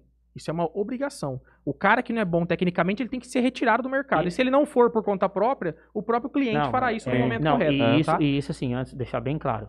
é, essa questão do não acredito, não, não é que eu não tô falando que ele não é bom tecnicamente, até porque Não, não sim. tem como chegar lá sem ser É, não, bom. eu tô fazendo uma outra e também ponte. não é a É. questão, e também não é a questão do, da questão de ser desonesto, alguma coisa assim, não, não. Eu falo assim, sempre tem um empurrão, sempre tem uma empresa grande que chega e te ajuda, aí dali você parte. Ou Agora- seja, ele não conta a história É, completa, é, na mas sua opinião. Isso, isso. Mas aí tá uma coisa interessante, mas aí tá Então- uma coisa interessante, pode realmente existir isso. Mas uma- um princípio que eu tenho, que eu acredito é, as coisas só acontecem no movimento. Eu conheço muita gente, Sim. só acontecem no sim. movimento. Ah, a Relacionamento. pessoa teve sorte. Teve Hum. sorte por quê? Porque ela estava exposta naquele momento trabalhando. Ninguém tem sorte no sofá de casa ou na cama de casa parado, né? Sim. Então, eu conheço, eu conheço, o Marlon também conhece, com certeza, advogados que são excepcionalmente bons tecnicamente, mas são péssimos seres humanos. Péssimos seres humanos. Não sabe lidar com pessoas, não tem respeito por colegas, não tem ética. Em vez de tentar entender, por exemplo, vamos dizer, na moder- na modernidade ou da tecnologia, eles simplesmente viram as costas e dizem que é errado, que é isso, que é aquilo. Não tem sequer argumento. Então, assim, ser bom tecnicamente, a primeira coisa que eu acredito é que é uma obrigação. E eu acredito muito, e até menciono o Nelson Williams, eu mencionei ele como exemplo, poderia falar vários nomes aqui. É, eu acredito muito na advocacia empreendedora. E isso não é, de forma nenhuma, não entendam mal, isso não é falar que o advogado vai sair oferecendo serviço como se fosse um ambulante, tá? Não, mas isso é- hoje, existe uma questão. Hoje é, é fato. É Sim, fato, isso é um é fato, O fato, né? advogado que não for empreendedor, o advogado hoje ele Sim. tem que ter empreendedor, Sim. ele tem que saber que o seu escritório trata-se de uma empresa. Com Empresa. certeza. Ele tem que saber que todo o dinheiro ganhado dentro do escritório ele não pode retirar dali, ele tem que investir ali. Sim, Até porque quem não investiu dentro do escritório, às vezes não tem um scanner bom e não vai conseguir advogar hoje. Às Sim. vezes não tem uma, um notebook bom e não vai conseguir advogar hoje. Então a gente, para oferecer ao nosso cliente, nós temos que ter a matéria-prima nossa, que são conhecimento através de livros, até hoje sites e, e livros online, nós temos que ter computadores, nós temos que ter um bom celular. Isso é fato. sim. Empreendedorismo dentro da advocacia, eu falo que empreendedorismo ele se define por duas coisas. Um é o empoderamento de si próprio e o Sim. outro é o empoderamento das pessoas que relacionam com você. Então, se Sim. você é um empreendedor, você vai conseguir, empo- conseguir empoderar os seus próprios clientes. Sim, sim. Entendeu? É um diferencial. Sim. É eu, um eu diferencial. falava ontem, não sei se você viu nos stories que eu postei no Instagram. Eu falava ontem o seguinte. eu- inclusive, era bem nesse ponto, até eu poderia ter falado isso antes. É, um bom profissional nem sempre é um sinônimo de a pessoa ter um bom negócio. Quantos. Vamos, vamos até sair da advocacia. Vamos falar de é, pessoas que foram marcantes na história. Quantos gênios da arte morreram às mínguas e só foram reconhecidos como gênios muitos anos depois, né? Vou te dar um exemplo. Então, advocacia, quantos, talvez quantos advogados o Marlon, que tem mais experiência, conheceu, que Bons, tecnicamente o cara é um fenômeno, era ou é um fenômeno, e não tem um bom negócio. E aí já entra até questões. Entra uma questão de não ser empreendedor, poderia ser esse ponto, mas entra também uma questão que você sabe de Mas caráter aí, até. mas aí é Então- a questão do sucesso, né? Da onde que ele Sim. quer chegar, às vezes. Sim. Se é a questão financeira ou se é a questão de conhecimento. Um dos maiores exemplos que eu sinto, que eu falo que financeiramente ele deve se arrepender todo dia, é o Drauzio Varela. O Drauzio Varela é fundador da Unip, junto com o Digênio. Chegou num, ponto, é, chegou num ponto que ele deixou a Unip pro Digênio e foi. Ah, entendeu? É aonde que chega. Você acha que hoje ele ganha mais dinheiro na Globo ou que se ele fosse dono da, da Universidade Paulista? Hum, sem dúvida. Entendeu? nem Sem perguntar, dúvida. Sem dúvida, não tem nem dúvida. Então, assim, é, são opções. Opções aonde a pessoa quer chegar. É, E eu falo que os dois, ambos tiveram sucesso. Certo? Ambos Uhum, tiveram sucesso. De formas É, diferentes. De formas Formas diferentes. diferentes. sim. Ah, tem um caso, inclusive, eu não, não, me lembro o nome dele, mas essa história eu já ouvi do meu sócio, o Marcelo Tostes, que é um advogado de São Paulo, um dos maiores escritórios do Brasil, tem, salvo engano, em Belo Horizonte também, outras, outros locais, locais aí. É, ele tinha um só, ele começou a montar o escritório dele com outro sócio, muito bom tecnicamente, diz- dizem que o cara era genial, mas um belo dia diz que esse advogado decidiu se tornar um autor de livros, alguma coisa assim, professor, e ele deixou um negócio que se tornou, já era muito grande o negócio, mas que hoje é multimilionário, o escritório desse cara, grandes empresas, e ele quis um outro caminho, porque sucesso é algo muito relativo. Eu falava isso, inclusive, com um advogado aqui outro dia pelo Instagram, a gente trocando uma ideia. Sucesso é algo subjetivo, não dá para mensurar o que é sucesso. O sucesso que para um é ter o carro do ano, para outro cara é ser tecnicamente o melhor. Eu não tô nem discutindo, que- porque tecnicamente, para mim, todo profissional tem que Tem ser. que ser bom. Quem não é tecnicamente bom, ele vai ser retirado do mercado. Pode demorar um ano, 10, 20, 30. Ele vai ser retirado. Ele vai ser retirado pelas suas falhas, pelos clientes, de alguma forma ele vai sair. É que eu falo é, a pessoa tem que ter hoje um conhecimento multidisciplinar. Eu falava disso ontem nesses stories que eu postei.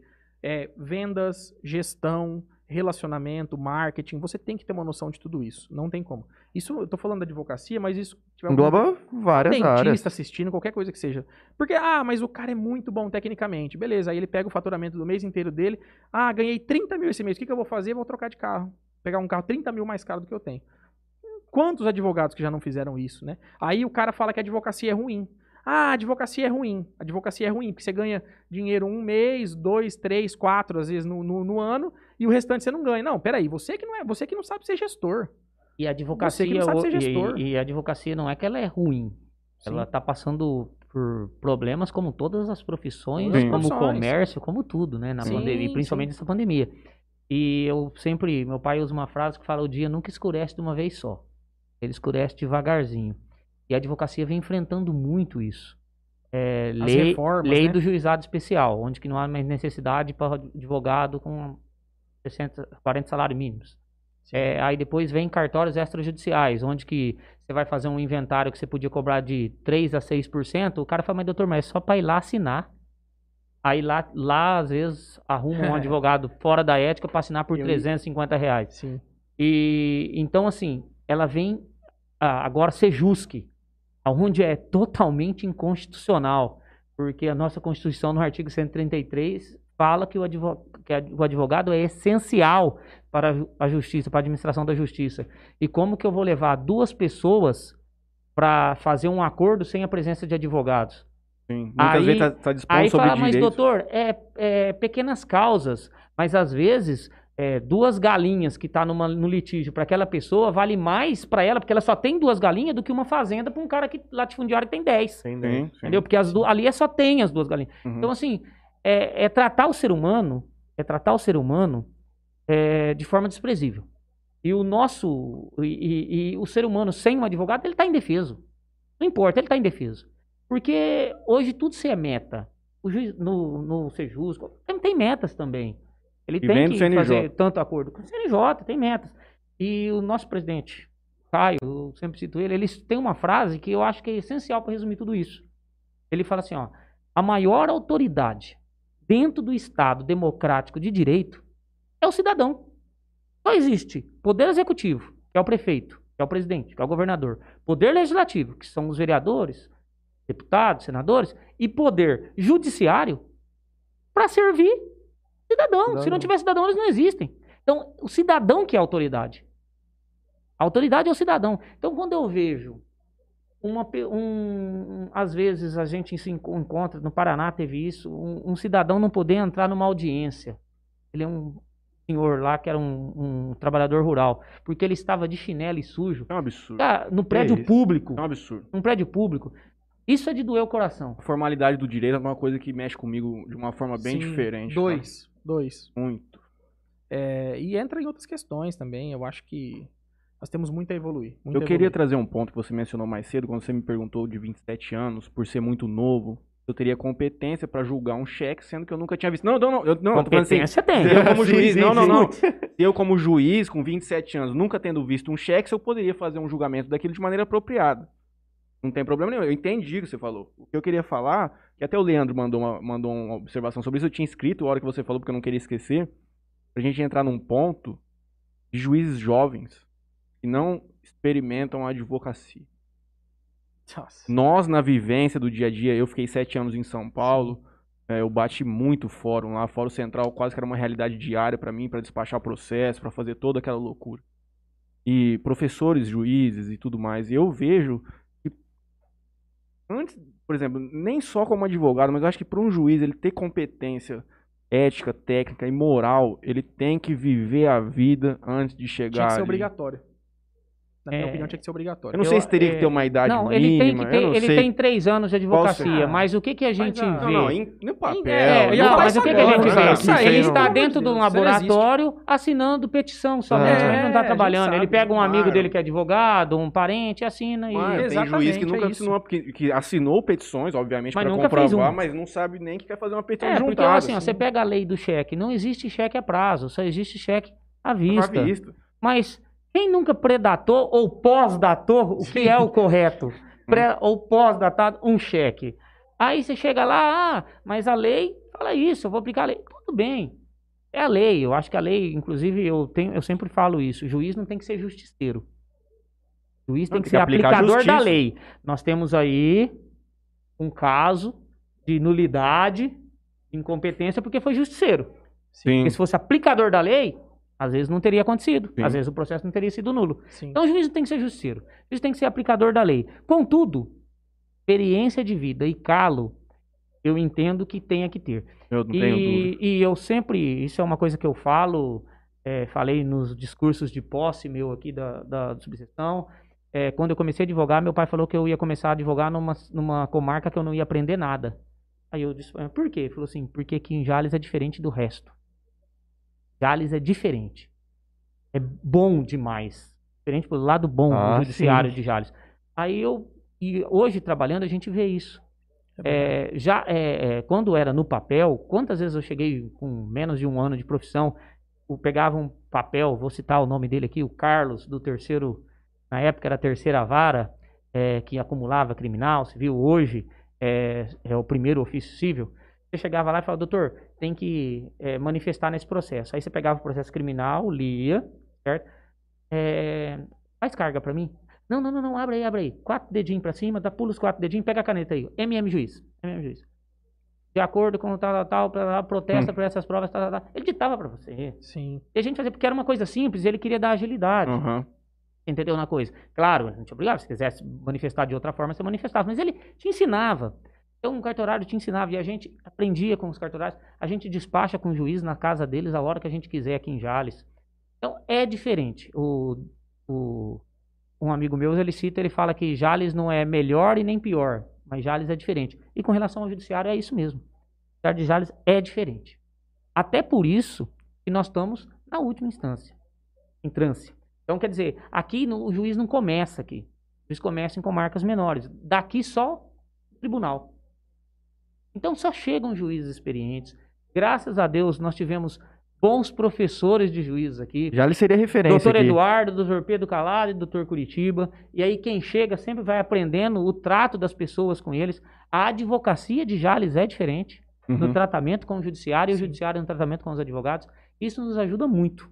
Nos ajuda muito a trabalhar dessa forma com a advocacia aqui em Jales. Concordo, concordo. Eu, eu advogo também em várias outras comarcas aí, nos processos do tempo que nós tínhamos, temos ainda muitos clientes servidores públicos. E realmente, é, Jales eu vejo que há uma diferença. Não estou desqualificando, claro, os juízes de outras comarcas. Mas assim, é, inclusive tem um caso que aconteceu conosco agora recentemente. É, a gente tá- vai, vai tratar depois da questão da decisão, né, que aconteceu da anulação dos processos do Lula. E isso, ao mesmo tempo em que a decisão ela tem os aspectos, nós conversávamos isso em, em off aqui, que a decisão ela tem os aspectos corretos, dado tudo que se está aprovado nos processos, tá? É, existe uma sensação de insegurança jurídica, ainda que na perspectiva da sociedade, tá? E é só que essa insegurança jurídica, e eu vim pensando mesmo em falar isso, isso essa realidade que a gente vê na STF, ela também existe nas, nas comarcas menores, tá? É, a gente que advoga em várias comarcas aí, a gente se depara com situações onde eu quero deixar bem claro, onde simplesmente ju- alguns juízes julgam contra a lei. Eu trabalho com servidores, então existe a lei municipal. Lá está desenhado um direito, um direito que não é inconstitucional, porque se fosse inconstitucional, aí eu estou falando de uma outra situação. Uhum. Eu já estive presente uma vez, inclusive, numa sustentação oral, onde foi mencionado claramente o que a lei dizia. Isso estava no computador do juiz, na frente dele, e ele diz- disse para mim, no caso estava sustentando, que aquela lei ele entendia que era que não era razoável a lei. Eu não podia intervir porque eu tinha terminado, eu não tinha mais poder de palavra, eu não podia falar após a sustentação. A minha vontade foi, porque ele usou essa palavra, eu entendo que não tem que ser dado provimento ao recurso, porque a lei, aliás, que tem que ser dado provimento ao recurso da prefeitura, porque a lei não é razoável. Ele não falou inconstitucional, ele não. E, o- e o acórdão dele veio vazio, assim como a sua argumentação. Então, a insegurança jurídica que nós vemos nas instâncias, nos, nos tribunais superiores, ela acontece aqui. Quem está na advocacia sabe disso. Quem aqui nunca teve um processo, e eu vou falar algo agora que quem é advogado de verdade sabe o que eu estou falando. Quem nunca teve um processo aqui que foi para um julgamento de recurso e com, como a pessoa de relator, ele votou favorável ao seu caso, vou falar de forma mais simples para todo mundo entender. Ele votou favorável ao seu caso e os outros colegas acompanharam. Então foi um voto unânime ali. Uhum. Aí quando mudou o relator, aí o outro cara era o relator. Ele tinha um entendimento diverso do aquele cara que era relator, ou seja, ele acompanhou o cara que era favorável. Quando ele que era o relator, ele votou contra e todos os outros acompanharam, inclusive o cara que era o relator do processo anterior. O mesmo processo, a- o mesmo tema. Quem aqui nunca passou por isso? Eu passei agora, eu, eu vou até ser específico, eu passei por isso essa semana. Eu tenho um juiz, que eu não vou citar o nome, é claro, e não é de Jales, pelo amor de Deus, é uma comarca de fora que eu advogo, que ele acabou de julgar um processo a dia. Eu até perguntei para a advogada do escritório que eu vim pensando realmente em mencionar isso. Salvo engano, foi dia 16, 22, alguma coisa assim, de fevereiro. Ele julgou um processo em segunda instância favorável ao nosso entendimento na, na turma que ele compõe, num colégio recursal Uhum. nesse local. E agora, na primeira instância, onde ele é o juiz, ele julgou desfavorável. Então, Mas assim, isso aconteceu. Se eu tenho documental, então aonde está a segurança jurídica? Tem que ir pro CNJ. Então é importante. Dá vontade, mas e aí? Você vai advogar lá que jeito? Não, é. Eu, eu já falei um negócio que eu quero deixar registrado aqui. Quando eu, o dia que eu não. O dia que a minha advocacia, hoje a minha advocacia digital, ela já é bem desjudicializada. É bem Uhum. fora do judiciário. O dia que eu não depender do judiciário mais, assim, diretamente, ou pelo menos predominantemente, A minha vontade era escrever um livro com tudo que eu já vi na prática que acontece, tá? Porque tem muita coisa que a gente, só quem é advogado sabe o que passa na prática.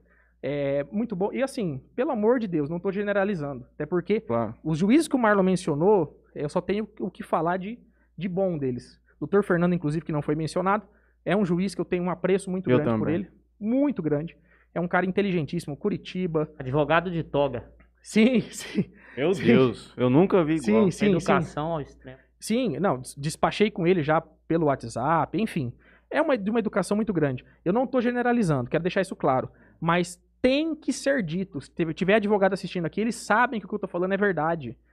Existe insegurança jurídica nas comarcas menores, nas, nas comarcas aqui eh, regionais. Mas Existe. assim, ó, eu. Quando eu comecei a advogar, eu acho que o único poder que a gente tinha uma confiança, uma certa credibilidade era o judiciário. Poder executivo, poder legislativo, já ninguém acreditava mais. É, com as redes sociais e com a polarização e politização, tudo hoje se faz em política, em politização de tudo. É, o judiciário caiu em uma certa descredibilidade, inclusive por causa do decisões do STF e por falta de conhecimento. A gente até entende que às vezes o leigo não entende, mas tem algumas decisões que são polêmicas que a gente tem que entender que está na lei. É, e o judiciário caiu um pouco a credibilidade. Mas eu ainda falo assim: no dia que eu não acreditar naquele que me dá o resultado do meu trabalho, o juiz que vai dar o resultado do meu trabalho, aí eu paro de advogar. Então eu Uhum. ainda acredito.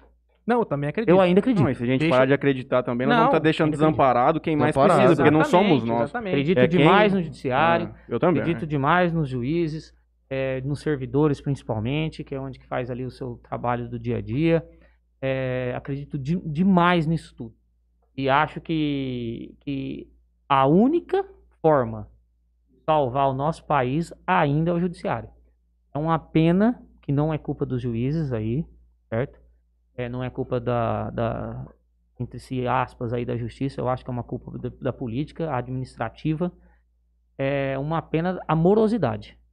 Sim. Se nós não tivéssemos morosidade num processo, é, eu acreditaria que o judiciário é a única forma de corrigir tudo isso que acontece, Sim. que assola essa corrupção, é, esse câncer que nós temos dentro do nosso Sim, país. sim.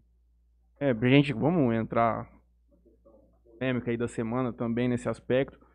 E essas decisões que nós temos acompanhado, casos mais notórios, traz uma aflição muito grande para a população em geral. Especialmente porque a questão técnica, ela fica completamente distante da televisão. Você assiste, por exemplo, aquele Globo News em pauta, nós temos três jornalistas comentando decisões judiciais como se advogados fossem. Mas na verdade, muitas vezes você ouve tanta coisa que informa, informa na verdade a pessoa que é um absurdo. Por exemplo, a minha avó, por parte de mãe, ela é completamente contrária ao Bolsonaro. Só que ela vê a decisão que solta o Lula, ela tem um sentimento, ela fala assim, isso aqui tá tudo errado. Do lado tem esse cara que é um doido, outro estão soltando um bandido. Como é que pode um negócio desse? Como é que pode colocar na rua o cara que mais roubou e tudo mais? Ela não consegue. A gente, às vezes, tecnicamente, conseguimos dar uma explicação que, olha, não se discute o fato, mas se discute qual foi o procedimento utilizado para chegar nesse ponto. Então, é, é difícil. Uma coisa que eu já falei com eles, falei com umas outras pessoas, às vezes, por exemplo, a gente recebe esse tipo de informação na televisão, só que como nós estamos distantes das pessoas, a gente às vezes não dá tanta credibilidade. Por exemplo, nós passando esse conhecimento aqui, por mais que seja uma coisa mais superficial, ah, eu vou ouvir o Dr. Marlon falando. Eu acredito mais no Dr. Marlon do que no Gerson Camarote na Globo News me falando o que, que é a decisão do Lula. Então eu vejo que esse, esse formato nosso aqui, localmente, ele pode trazer um conteúdo informativo de qualidade, onde a pessoa, ela, pela credibilidade que vocês trazem aqui para o nosso programa, ela vai olhar aquilo de uma outra forma, eventualmente ela vai mudar até o posicionamento dela relacionado com alguns temas. Acho muito razoável. Assim, ó. é, Primeiro, a gente tem que pensar que às vezes nós estamos falando com um leigo, com um ser humano e com o desejo dele, Paixões. com paixões. Com dese... ó, caiu um disco ali. ó. É. Rapaz, é o É. seguinte, bom que eu ela vou te tava quase explicar. dormindo, ela acordou. Então, assim, Se você for comprar uma fita, uma fita dupla face, nós compramos uma da Tech Bond e uma da 3M. A, a 3M veio acabando. Aí nesse de cima lá e aquele no final, nós usamos essa Tech Bond. Aqui é cada dia que você chega de duas uns- uma. Ou a Tech Bond é fraca mesmo, ou tem alguma pessoa aqui nesse estúdio aqui que em algum Vem momento dá um, dá um toquinho É. assim. Nós vamos descobrir com Sim. calma, nós vamos chegar a essa conclusão. Mas então, eu assim, da Tech Bond. Então, assim, tem o desejo pessoal e faz comentário do que ele deseja pessoalmente. Sua avó, eu acho que quem não queria ver um bandido. E tem o desejo, o- a, a questão profissional. Eu vejo muitos, e tem muitos advogados que estão criticando a decisão, mas na hora que você lê o comentário, não é um comentário técnico. É um comentário é um desejo dele pessoal. Aí eu fico imaginando se acontecesse o que aconteceu no processo, que nós estamos falando aí do nosso ex-presidente Luiz Inácio Lula da Silva, se acontecesse no mesmo processo que aconteceu, no me- o mesmo fato que aconteceu no processo do Lula, se acontecesse num caso particular dele. Da ele família. da- é. Não, não, não, de um cliente Um dele. cliente Um dele. Um Ah, cliente desse advogado, se ele reagiria da mesma forma. Se ele falaria que a decisão do juiz, no caso de primeira instância, segunda instância, seria desembargador, seria errada, é correta, e a do, é, Pra gente superior tribunal ponto, seria vamos lá errada. colocar essa questão do primeiro julgamento da semana, que foi aquele do Edson Fachin. Pra gente colocar bem simplesmente a coisa, o que, que foi que aconteceu? O processo foi feito, em, foi, ele correu em Curitiba, e o que que o Fachin... Por que, O que o processo Lula correu em Curitiba, foi pro TRF4, que é o Tribunal Regional Federal da Quarta Região. Foram julgados procedentes tanto no, em Curitiba como no TRF4. Houve recursos por Superior Tribunal Federal. Por que há esse recurso ao Superior Tribunal Federal? Porque fere a- algo, algo da Constituição. É, e, o, e o STF ele é o guardião da Constituição. Fachin entendeu o seguinte: ele não absolveu Lula. Sim. Ele não anulou provas. Ele não fez nada disso no processo. A única coisa que ele entendeu, olha, crime cometido pelo presidente Luiz Inácio Lula da Silva foi lá em Brasília. Ele tem que ser julgado pelo juiz de Brasília. E não pelo juiz de Curitiba, que era o Sérgio Moro. Então ele anulou essa decisão por que a gente chama que é incompetência. O juiz Sérgio Moro ele era incompetente para julgar porque o- a competência do julgamento teria que ser na vara federal de- do Distrito Federal de Brasília. territorial que a gente... Se a gente buscar um pouquinho na memória, em 2018, junto com o procurador federal, a OAB promoveu um simpósio, 30 anos da Constituição Federal. Certo? Nós trouxemos dois advogados à OAB, foi os dois hoje são conselheiros federais da OAB, Dr. Guilherme Batóquio e o Dr. Gustavo Badaró, que é professor da USP, renomadíssimo. E o MPF trouxe dois procuradores, o Douglas Fisch e o que foi o, Deltan? o não o outro, Janot? Janot, Janot, Rodrigo Janot. Rodrigo Janot. E trouxe o Janot. O primeiro à exposição foi do Batóquio. E tanto o Batóquio quanto o Gustavo Badaró, eles criticaram muito a Lava Jato. E eles disseram exatamente isso. Ele falou: "Ó, vocês não estão entendendo. Eu não sou contra a corrupção. O que eu estou querendo dizer para vocês é que daqui a alguns anos vocês vão lembrar disso que eu vou falar. Tudo isso vai ser anulado. Tudo isso vai ser anulado. Chegou o momento. Ele disse isso lá em 2018. Gustavo Badaró foi até mais longe. Gustavo Badaró falou assim, ó, diante de tantas delações premiadas, vamos imaginar, num caso prático, que eu tenho um quebra-cabeça de mil peças. E eu estou tendo dificuldade de montar essas mil peças. Vamos colocar que esse quebra-cabeça de mil peças é a Lava Jato. Eu estou tendo dificuldade de montar esse quebra-cabeça de mil peças. Aí eu peço uma ajuda. São as delações premiadas. Me viram cinco peças. E eu consigo montar o quebra-cabeça. Ótimo. Mas a Lava Jato, ela tá virando 990. Tá errado. Vai ficar muita gente que tinha que ser condenada absolvida. Sim. Sim. E eles falaram, e eles pontuaram tudo isso. Essa forma que estaria ocorrendo. Mas naquele momento, até eu como advogado, fiquei até um pouco chateado. Falei, porra, não, não pode falar dessa forma. É, eu quero justiça. Eu quero corrupto na cadeia, e eu quero mesmo. É o sentimento de toda pessoa, né? Mas nós temos uma legislação. Sim. E aí, uma frase de um ministro que eu não gosto, mas ele falou uma frase ontem: não se combate crime cometendo Cometendo outro crime. crime. Exatamente. Então é este o caminho que eu vejo. Eu, como cidadão, é, eu queria ver Lula continuando preso. Eu acredito que ele realmente cometeu aqueles crimes. Não tenho prova, não tenho conhecimento do processo, mas eu acredito, por tudo que nos foi passado pela mídia, que ele realmente cometeu os crimes que foram citados. Porém, o meio utilizado para isso foi errado. Eu sempre falo que na advocacia a gente tem que ser o seguinte, Matheus. É, tem duas características que o advogado não pode faltar. Um é ter coragem. Já dizia Sobral Pinto que advocacia não é profissão de covardes. O segundo é ser criativo. Então, quando a gente tem um líquido, que é uma água pura, cristalina, boa, e a gente não tem como conseguir criticar e atingir esse líquido, o que, que nós temos que fazer com ele? Vamos trabalhar o rótulo. Uhum. Vamos começar a criticar o rótulo, o corpo que está por fora. Exatamente o que a defesa do Luiz Inácio Lula da Silva fez. O mérito não tinha como defender. Ele pegou na parte processual.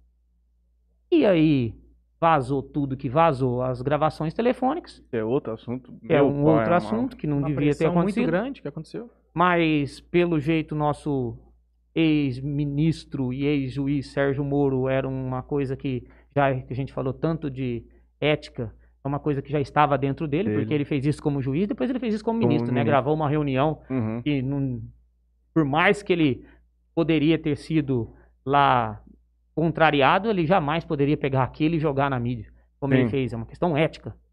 E ele fez dessa forma. Então, assim, eu entendo, não concordo, Marlon, pessoa, não concordo, mas Marlon, advogado, entendo a decisão do ministro Fachin. É, Sim, acredito nisso. Só para pontuar, até pela, pela questão que eu falei antes da insegurança jurídica, eu não questiono de forma nenhuma, até porque até falava disso fora do ar, não trabalho com a área penal. Se eu viesse aqui Uhum. falar de direito penal e processual penal, Eu estaria também sendo- não trabalho. Eu Eu, também estaria não sendo, não, trabalho. então, se eu tiver. Mas o Marlon é multidisciplinar, conhece de tudo. Mas eu não teria competência para tratar especificamente desses temas. O que eu digo é o seguinte: é, como se pode imaginar num, num país como o Brasil? Ah, mas o Brasil é um país subdesenvolvido, mas nós somos um país emergente que vai, que eu acredito tem muito potencial para se trilhar o caminho correto, sair desse cenário.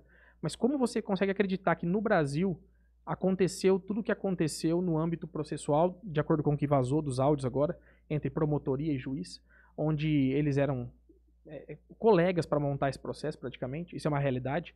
É, como você consegue acreditar que chega a acontecer isso? Então, assim, a insegurança jurídica que eu menciono, eu não estou questionando o mérito de forma alguma. Até porque, por tudo, eu estou falando pela perspectiva de tudo que eu li, tudo que eu vi, é, não teria como ser diferente. É como o Marlon disse. A minha, eu quero deixar claro, inclusive, a minha vontade como, como cidadão é que o Lula permanecesse na cadeia por todo o período que a pena, pela do- dosimetria da pena que foi aplicada. Mas, se o procedimento for incorreto, não há o que se, não há o que se falar. Então, é uma coisa pra É, gente... o, meu, o meu desejo é só o seguinte: se um dia, se eu tiver um processo onde o juiz conversou com o promotor para condenar o meu cliente, para arrumar prova para condenar o meu cliente, e quando ele chega no STF ele tem o mesmo A tratamento. mesma, eu também. Só isso. Será que vai Sim. ser assim? Então, Se for assim, então, tá tudo é, certo. esse é o Esse é o ponto. ponto que... Se o procedimento foi Nós errado... vamos, eu só vou fazer um ponto e nós vamos abrir pro leigo, ver qual que são as ponderações que ele tem pra legal, fazer. legal. Eu só vou falar porque muita gente pode pensar assim, mas Matheus, não é possível. Já fez tudo lá em Curitiba. Agora vai ter que fazer toda essa mesma coisa só porque era pra ser em Brasília? É que, gente, a gente não pode tomar o caso do, do senhor Luiz Inácio como uma referência. O processo, como nós sabemos, que é uma profissão, ele não tem capa. Então, as, as regras existentes procedi- procedimentais, elas têm que ser aplicadas para todas as pessoas. Sob pena de, como o senhor disse, de quando for o meu caso, e se fosse sua mãe? E se fosse o seu pai? E se fosse o seu filho passando por uma situação ele está tendo um direito que está garantido na lei e que não está sendo aplicado simplesmente por uma vontade? Porque no caso lá da, da, da, da Lava Jato, o que, que aconteceu? Eles começaram a fazer, eles começaram a descobrir essa lavagem de dinheiro no Paraná, envolveram a questão da Petrobras e eles fizeram uma espécie de consórcio.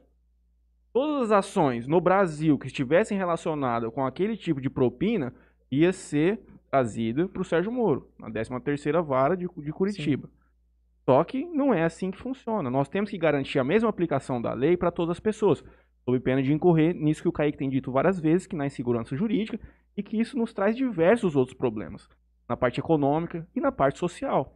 Quanto mais coisas a gente tiver é, nesse sentido, menos a sociedade vai confiar na justiça, nós vamos ter uma dilapidação maior, e quando a sociedade tiver, que já já está muito grande esse movimento, na verdade, de descrédito na justiça, quando nós chegar no ponto que não tiver, aí sim a sociedade vai saber o que é viver sem a, o, sem a justiça para equilibrar direitos entre as pessoas. Sim. E para mim é uma coisa inconcebível.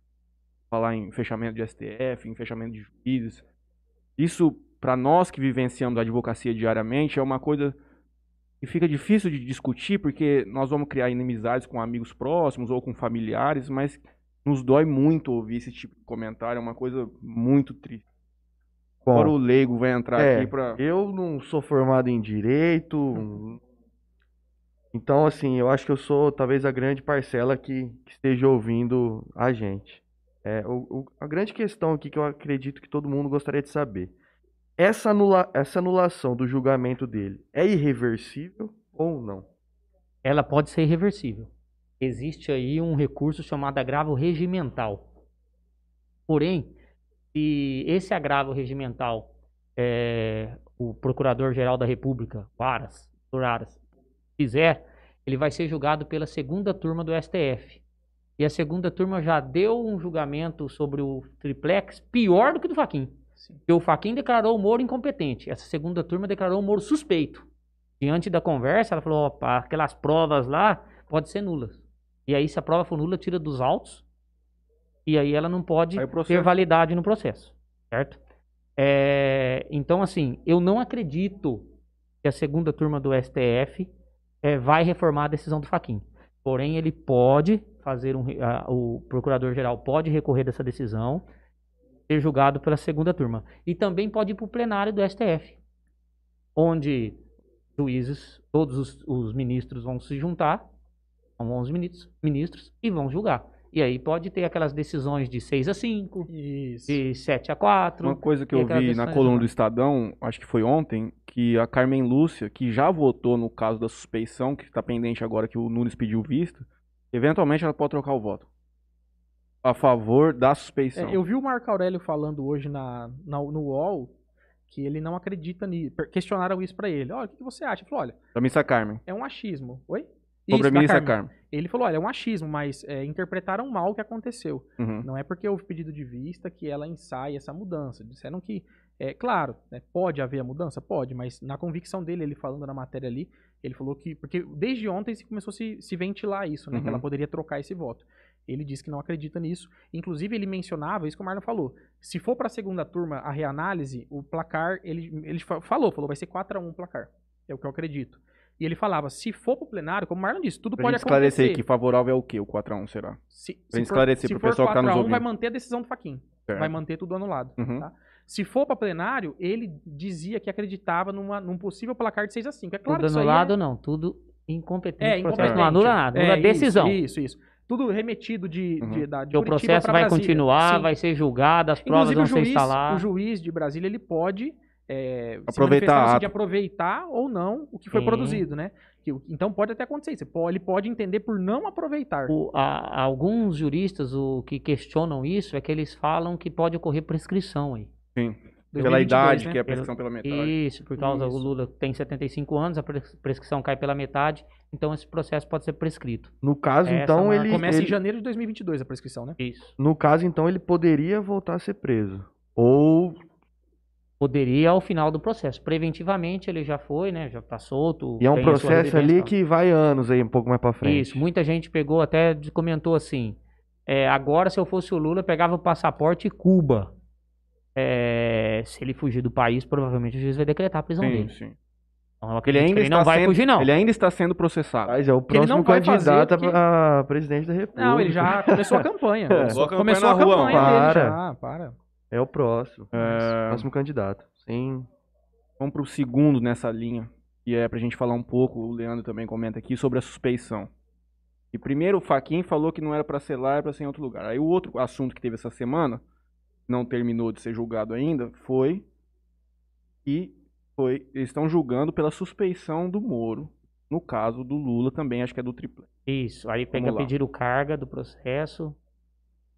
O ministro, não me engano, foi o Foi indicado. o Cássio Nunes. Sim, Cássio que Nunes, pediu vista, indicado né? pelo Bolsonaro, pediu vista Vista. Sim. Ele Pediu disse que não vista teve tempo, que é um, um voto para analisar, sim. pra Até analisar porque o, o ministro Gilmar Mendes pautou isso do dia pra noite. Porque quando ele viu, ele foi quase que uma reação. Sim. Porque outra coisa que a gente não comentou, que nós vamos falar agora, você por- Pegou o bonde, né?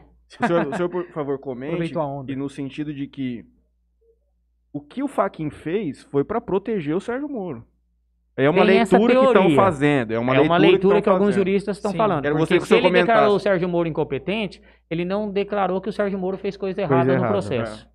Entendeu? Então, é, essa é uma leitura de alguns juristas que estão entendendo dessa Como se forma. pra salvar o restante. Não Brasil. só alguns juristas, como alguns deputados colocaram aí nas suas contas no Twitter Uhum. este comentário. É, Faquin conseguiu, no mesmo processo, absolver três pessoas. Moro, Delayon e o Lula.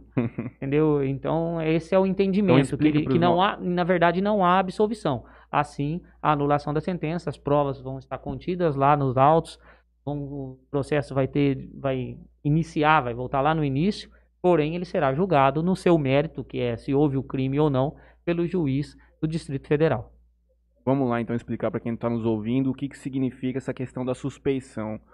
O que está acontecendo? O que, que significa o Moro ser suspeito para julgar o, o ex-presidente Luiz na Lula A da Silva? questão da suspeição é que vazou nas redes sociais, na mídia, uma conversa onde o Moro, que é o juiz quem vai julgar, e o Delayon, que é o procurador que vai, com- que vai é, advogar e pedir a Acusar. condenação, a acusação, produzir provas para isso.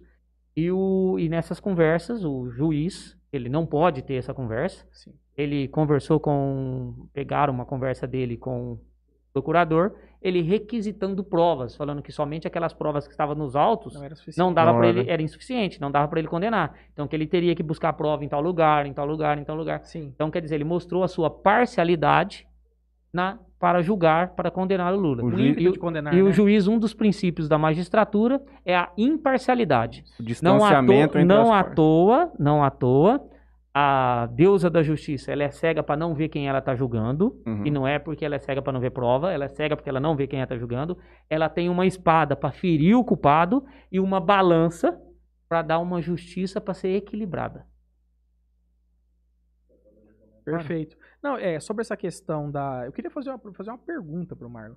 Sim. Aproveitar, ó, vou me sentir agora o- quase um entrevistador. Não, porque eu tenho uma curiosidade Mas uma é aí sincera. que tá, que é o Usando a podcast. É, usando a experiência do Marlon, eu tenho, pau. uma, É. eu tenho uma certa curiosidade.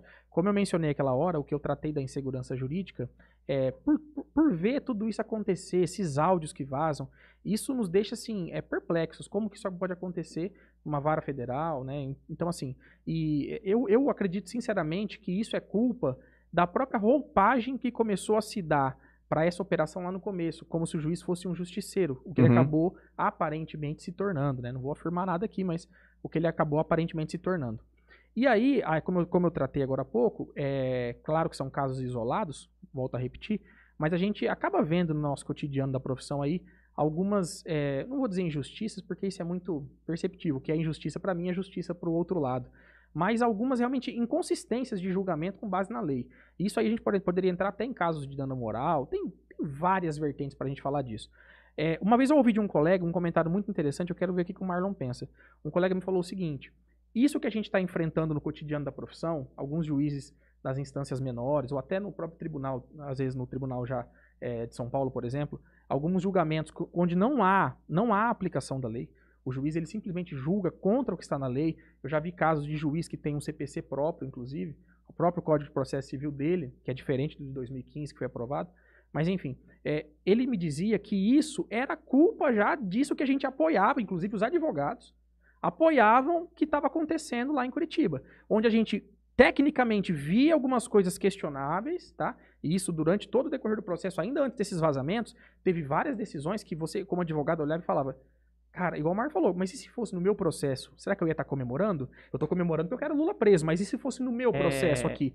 Será que você acha que isso de uma certa forma, esse desmando, entre aspas, que a gente começou a ver nesse caso de grande repercussão, ele de uma certa forma encoraja outros juízes a acharem que eles também podem fazer isso e não haverá consequência. Inclusive o STF. O STF, quando ele vai lá e faz um julgamento contrário até ao que está na Constituição, como já aconteceu, você acha que isso encoraja de uma certa forma? O que, que acontece? Meu pensamento, Kaique, não é que encoraja juízes, promotores, advogados, ou outras pessoas. Encoraja a população. A demandar Encoraja o isso. ser humano. O ser humano, a É, pessoa enquanto ser humano, independente É, de como juiz. é, eu, eu falo, o Kaique falou muito bem aqui da questão de ser diferencial, e isso é uma coisa, só entre parênteses aí, fazer um outro comentário. É uma coisa que a gente defende na nossa profissão, que a gente tem que ser especialista hoje. Sim. A advocacia está muito atrás da medicina, por exemplo. Medicina, antes você pegava especialistas, todo mundo, ortopedista, cardiologista. Mas hoje você pega um ortopedista, ele já é, dentro da especialidade, uma outra especialidade. Ele é E da joelho, falange do dedo Sim, esquerdo, Uhum. Isso, isso. é, da costela, da segunda costela. Ele já tem uma especialidade dentro da especialidade. Cardiologista da válvula mitral, não sei o quê. Então, assim, tem várias especialidades dentro de uma especialidade. E o direito começou a enxergar isso e está acompanhando isso agora. Uhum. É, exemplo, não é mais direito, especialista em direito civil, é família e sucessões. Isso. Em crime contra a ordem tributária. Então, Contratualista. já é contrata- já é dentro de uma especialidade e uma outra especialidade. Esse é o caminho. Eu aprendi com uma, não canso de falar dela, uma amiga, minha amiga, professora Fernanda Zerbini, que fala sobre comunicação social, que fala é, sobre arquétipos. É uma coisa muito interessante, é uma coisa que eu estudo muito. Arquétipos para relacionar com pessoas. É, eu, por exemplo, eu chego aqui eu já analiso você quais é são os seus arquétipos nas questões de pronunciar, de falar, de gestos. Arquétipo é trejeito, assim? que a gente Isso, é, é o, a tua personalidade. Certo. Tem um lado, dentro da tua personalidade, sempre tem um lado bom e um lado ruim. Entendeu? Então, é uma coisa que para se relacionar é muito importante. Pra gente saber a forma que você pensa. Pelo arquétipo, Uhum. você sabe o jeito que você tomaria uma decisão naquele, naquele caso, naquela, naquela situação. E a Fernanda Zerbini, ela disse assim, que a população, lá atrás, ela procurava conteúdo. Aí ela fala assim, ó, vamos levar isso para um café. Quem conhece a franquia Café do Ponto? É o melhor café que tem. É um café arábica, é um café forte, aquele café que você coloca açúcar duas vezes, mexe, põe na boca, volta, coloca mais açúcar, tão forte que ele é. É o melhor café que existe. É o café vendido na franquia Café do Ponto. Dois reais uma xicrinha. Então você passa lá, não tá tão cheio. Tem um glamour. Mas tem conteúdo. Ele é um bom café. E isso significa, vamos levar para advocacia, um bom advogado Uhum. ele tem conteúdo. Certo? Mas a população foi ficar mais exigente. Eu Com acho certeza. que existe... Aí ela não quer mais o conteúdo. Ela quer um detalhe. Ela quer o conteúdo, mas ela quer um detalhe a mais. Aí a gente começa a comprar onde? Na Copenhague. E além de um bom café, tem um canudinho de wafer, duas bolachinhas do lado, uma xícara maior. De dois reais foi para 10, mas você paga. Tanto que tá Uhum. mais lotado que a café do ponto. Sim. Com certeza. Mas aí a população ficou mais exigente. Mais exigente ainda. Ela não quer só o bom café, só o bom profissional. Ela quer, não quer só o detalhe a mais, que é a especialidade. Ela quer a experiência. E levando isso para o café, onde que a gente encontra? Na, Arta- na Starbucks. Onde tem o bom café, a bolachinha e o canudinho de wafer, mas tem um network. A tem a experiência do internet, lugar. tem a experiência do lugar. Certo? E aí, com a Lava Jato, ela diz que a população ficou ainda mais exigente. Ela quer o conteúdo do Bom Café, ela quer a bolachinha, ela quer o detalhe, ela quer a experiência, mas ela quer valores. Porque a Lava Jato nos faz buscar valores. E aí, me dói às vezes a pessoa defender tanta honestidade, mas ela compra um CD pirata, ela fura a fila do banco, entendeu? É, então, com a Lava Jato, todo mundo passou a ser honesto. E se a gente for pegar, é, é ao contrário, a honestidade é nossa obrigação, não tem que ser qualidade. Mas todos nós, culturalmente, Vivemos nós temos alguma coisa que não seja, entendeu? E nós temos que construir, né? Desconstruir e construir, que eu digo lá no começo, para ser um ser humano melhor. Mas assim, a gente começou a, a o, o, se o fim tiver bom, no meio pode ter tudo errado, Uhum. desde que o fim e não é isso. Uhum. E o- os fins não justificam isso. Uhum. Na minha opinião, não. Sim. Na minha opinião, um homem íntegro, um homem ético, ele tem que ser, do princípio ao fim, seguir como a ética, no caso do ju- judiciário, como a lei nos determina. Sim. Entendeu? Então o fim não pode justificar o meio. Voltando àquela frase, não podemos combater um crime cometendo outro crime. Perfeito. Muito boa. Vamos abrir para perguntas aí, Matheusinho? Vamos Aí. vamos, é, nós estamos com 33 pessoas nos assistindo, muita gente mandando mensagem. Gostaria de agradecer também de novo aqui, agradeço de novo os doutores que estão aqui conosco. Estamos indo para muito tempo de live. É, antes da gente continuar, queria só tratar mais um ponto, uma vez, depois a gente pode caminhar para o final. A gente falar do lockdown, faz um anúncio do que tem aqui ah, vai anunciar, vamos deixar isso Pode. para outra hora. Anda, cara. Mete ficha, mete ficha. Então, é, a gente tá vendo aí na- nas redes sociais de pessoal aí, todo mundo comentando, é, o lance da Santa Casa tá precisando de ajuda, né? Então, vou até pedir pro, pro Léo ali ver se ele não consegue arrumar pra gente o, o para colocar na, na comentários aí as formas de ajudar a Santa Casa. Eles estão precisando de arrecadação para comprar uns capacetes que vão ajudar no, no, no tratamento lá do pessoal que está na UTI. Então, além da gente, antes da gente começar a falar de, de lockdown, de como é que tá, vamos apoiar essa causa da Santa Vamos. Casa. Então, Léo, se puder depois procurar aí pra gente, para colocar nos comentários. Inclusive foi colocado no grupos de WhatsApp da OAB. É, a OAB remeteu um e-mail para todos os advogados, passando o número da conta Da do conta, Pix né? para fazer essa doação. E nós mesmo, da própria diretoria da OAB, com dinheiro, além das doações particulares que eu fiz, que todos os membros da OAB fez, nós temos um caixa que todo início do mês a gente faz um caixinha do nosso bolso para fazer algo que a OAB não nos permite por causa de algumas regras, que não Uhum. pode ser gastado o dinheiro da ordem com aquilo. E com esse dinheiro nós conseguimos também fazer uma doação de 500 reais, além de pedir encarecidamente para todos os advogados e advogadas a colaborar, ajudar. que puder, com o que puder. Não só os Como- advogados, né? A todo mundo que está ouvindo aqui a gente, para poder ajudar com o valor que, que puder, já é bem-vindo. Acho É. que um pouquinho de cada um vira um monte lá no final. E parabenizar hoje o programa do Antena Ligada. Arrecadaram É, show de bola, bastante. tocaram bastante. 250 Mil. Mas eu perguntei pro meu pai agora à noite, ele me Isso. passou mais de 250 mil reais, que já foi o suficiente pra comprar, já é suficiente pra comprar todos os capacetes Elmo. Pra dar uma explicação aqui, pra não sei, todo mundo já deve estar acompanhando isso, mas ele é um capacete que reduz a taxa de internação na UTI. O cara, enquanto ele tá com Cerca de pulmão- 40%. É, é bem impressionante, não é muito bom. Então os capacetes já estão todos comprados, com o dinheiro que já foi arrecadado. Só que a Santa Casa, como todo mundo sabe, vive uma, de- vive uma situação deficitária mensal. Cada dia que passa, o buraco é maior.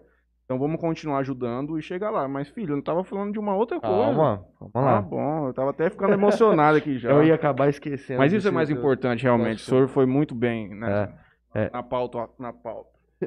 Eu queria saber um pouco dos senhores aqui presentes, é um pouco sobre o que vocês acham das novas decisões de, de lockdown aí, dos anúncios do nosso governo do estado, é, restringir novas atividades. Os senhores acham que isso vai ser válido ou não para a população, para o nosso comércio, enfim.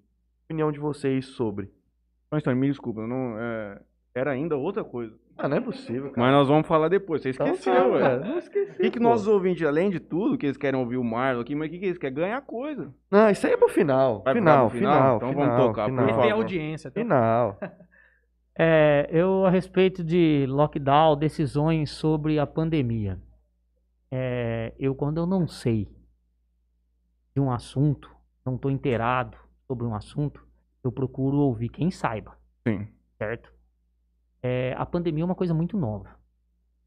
Porém, porém, é, a doença, apesar de ser nova também, tem uma ciência. Então eu entendo que eu deveria ouvir a ciência sim Sem dúvida. certo? Mas eu também entendo a questão do comércio. É, eu fico imaginando um pai de família que tenha lá que colocar seu alimento diário dentro de casa, um diarista, um servente de pedreiro, uma coisa dessa forma, porque hoje novo lockdown vai fechar a- as casas de, de materiais de construção, então a construção civil também irá parar. Eu fico imaginando um servente de pedreiro que ganha lá os seus 150 reais, 120 reais por dia, falar que hoje eu não posso levar o meu pão de cada dia para minha casa para meu filho comer. O que eu seria capaz? Mãe, mas você prefere correr risco de vida? O meu filho não passar fome, eu correria o risco de Ele vida. vai correr de qualquer forma se ele não levar. Entendeu? Então, assim, é, é difícil criticar qualquer decisão. Tem um- sempre um lado aqui É um lado difícil criticar. O povo, eu vejo às vezes, eu critico o nosso governador por outras coisas, não sou fã dele, critico por outras coisas, critico o nosso presidente por algumas outras coisas, é, mas falar que ambos estão errados ou que ambos estão certos, eu não tenho, não tenho discernimento e competência para saber sobre isso. Eu não sei aonde que isso vai parar eu ente querido na minha família, graças a Deus, sim, eu perdi no, no contato direto. Eu não perdi ninguém, mas eu perdi uma tia casada com um tio meu. É, mas eu fico imaginando quem perdeu o pai, quem perdeu a mãe. Eu tive um, um grande amigo meu de Urânia, faleceu a mãe dele, ele foi contaminado, parece que no velório e faleceu duas semanas depois Poxa, é, é, eu fico imaginando a dor dessa família. Ele deixa uma.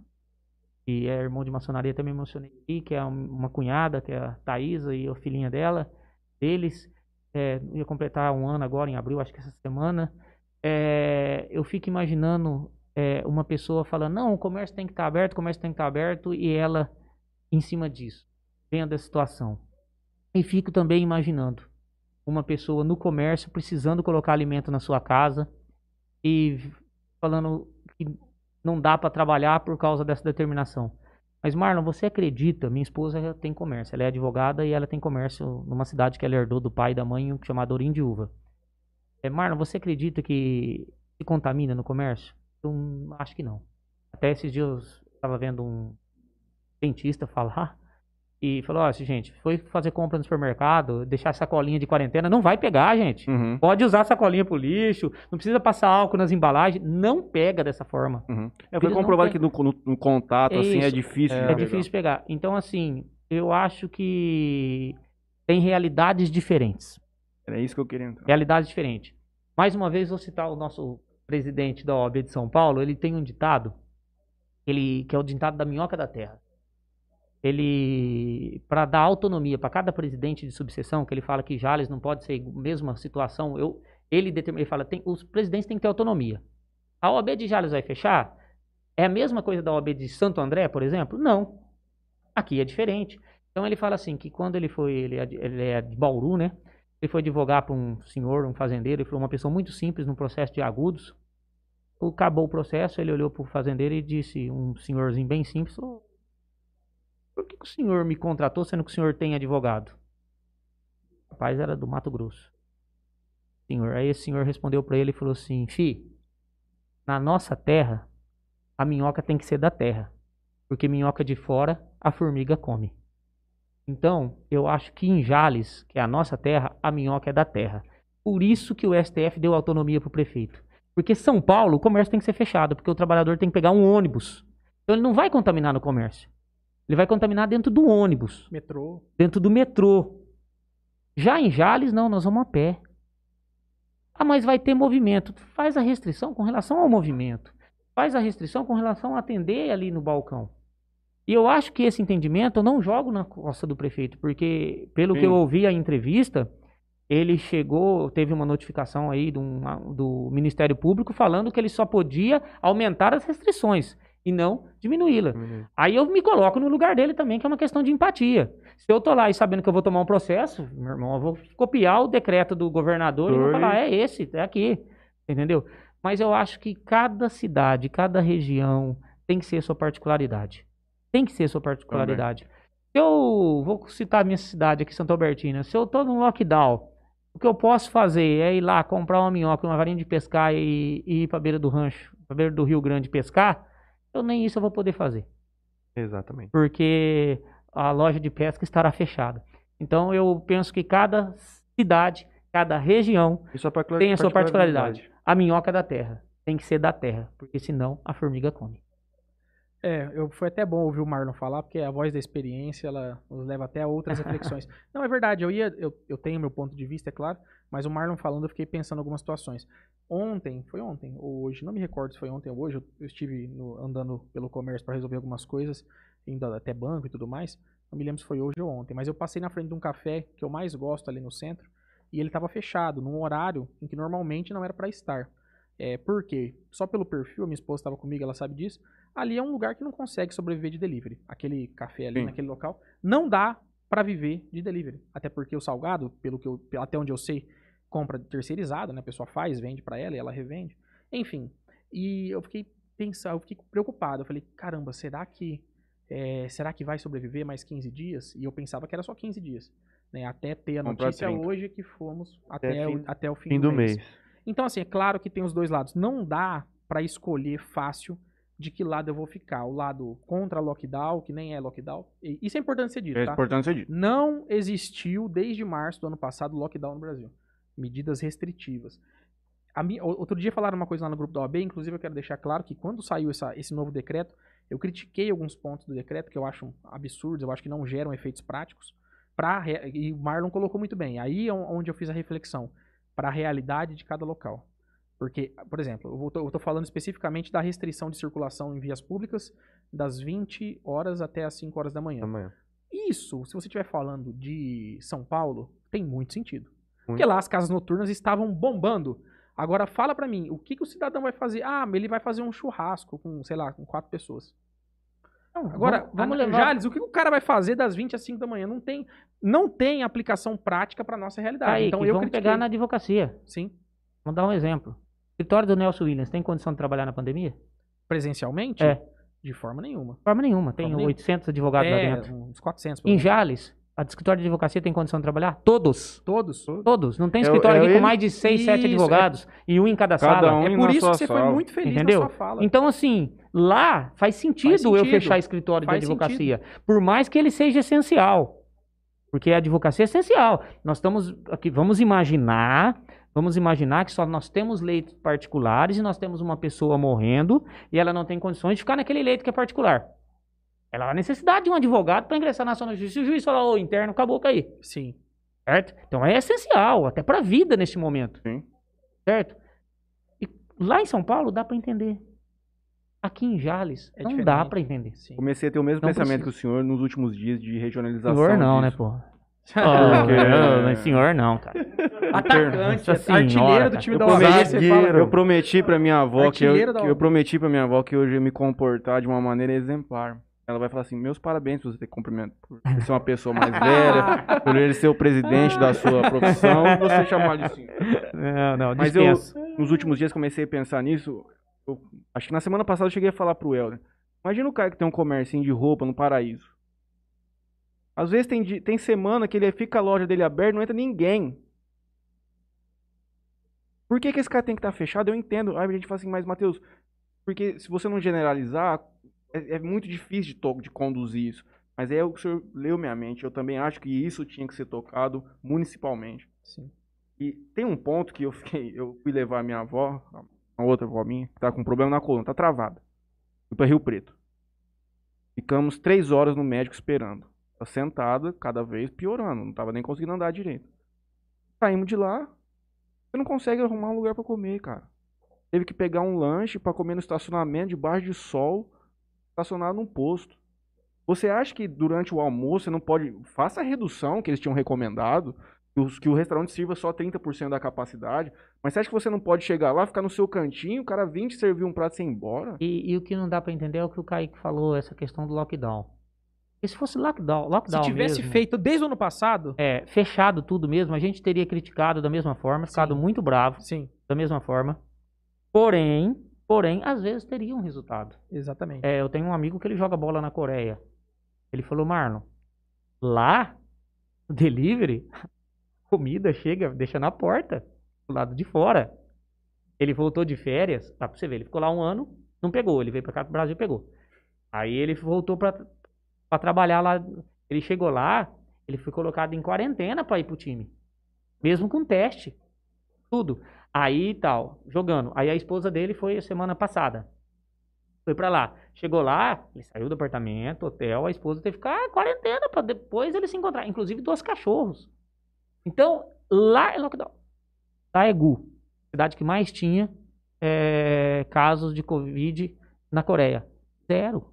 Zero caso. Se tiver um, fecha a cidade. E um outro ponto na É questão do lockdown não existia, que é, é o que o pessoal fala, lockdown para você permitir da, forma- da forma como nós temos feito, você tem que dar dinheiro pro povo.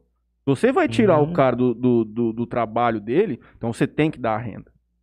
Tava se falando em em auxílio emergencial, vai ficar para esse mês ainda? Vocês têm notícia disso? Estamos falando. E tava mas falando é- em vai- mas- 250. mas três três ou pra quatro 200, parcelas, é, é. 200, Já veio pra 300. 150. parece. É. 150. Pare- 150 agora? Eu Tava visto alguma coisa. 250 e depois Sim. que eu vi por último parece que estão E costurando nesse, pra É uma ponto, 150. e nesse ponto aí, palmas para o nosso presidente. Eu achei que nessa Sim. questão do auxílio emergencial lá no começo, ele foi bem. Sim. E era isso mesmo. Sim, verdade. É, Mas aí que tá. Entra a questão local. Lá, eu, no- quando eu vi a notícia, eu, porque lá aconteceu antes do estado de São Paulo. Eu fui ler, até no, no G1 aqui da região, de São José do Rio Preto, eu fui ler o que estava acontecendo. É assustador. É assustador. Teve paciente, até o Marlon pode me corrigir, ele ficou sabendo, um de vocês. Teve, eu, fiquei no- eu fiquei sabendo que teve paciente que foi transferido de Pra. Araraquara pra cá. teve. Aí vocês tentam imaginar, e duas cidades vizinhas de Araraquara também fizeram lockdown, porque tava nesse ponto. Remetendo o paciente, ô, quantos quilômetros tem daqui em Araraquara? 300 quilômetros? Ah, Não. Teve Cem- uma 200 nova quilômetros? cepa que surgiu em Araraquara. Sim, então assim, aí é uma outra história. Aí é uma outra história. Eu concordo muito com o Marlon nessa questão da regionalização das medidas, tá? E, e eu caí que o presidente da OAB de Araraquara, o Dr. Thiago, ele contou aí para nós numa reunião, formalmente, antes de começar a reunião, ele falou, é é uma questão de cultura. Nós não estamos acostumados com isso. É, por exemplo, acabei de citar lá na Coreia, o lockdown, você não podia nem, nem sair na rua, o delivery, o cara deixava na porta, você abria a porta e pegava, tal. mas tem o delivery. Mas que lá em Araraquara, a situação estava chegando a um ponto das pessoas invadir os bancos, quebrar a porta do banco para depositar dinheiro. E a conta tá ficando negativa, tá voltando. Então eles queriam usar o caixa eletrônico. De tentar até saquear supermercado, porque realmente não é que roubar, não.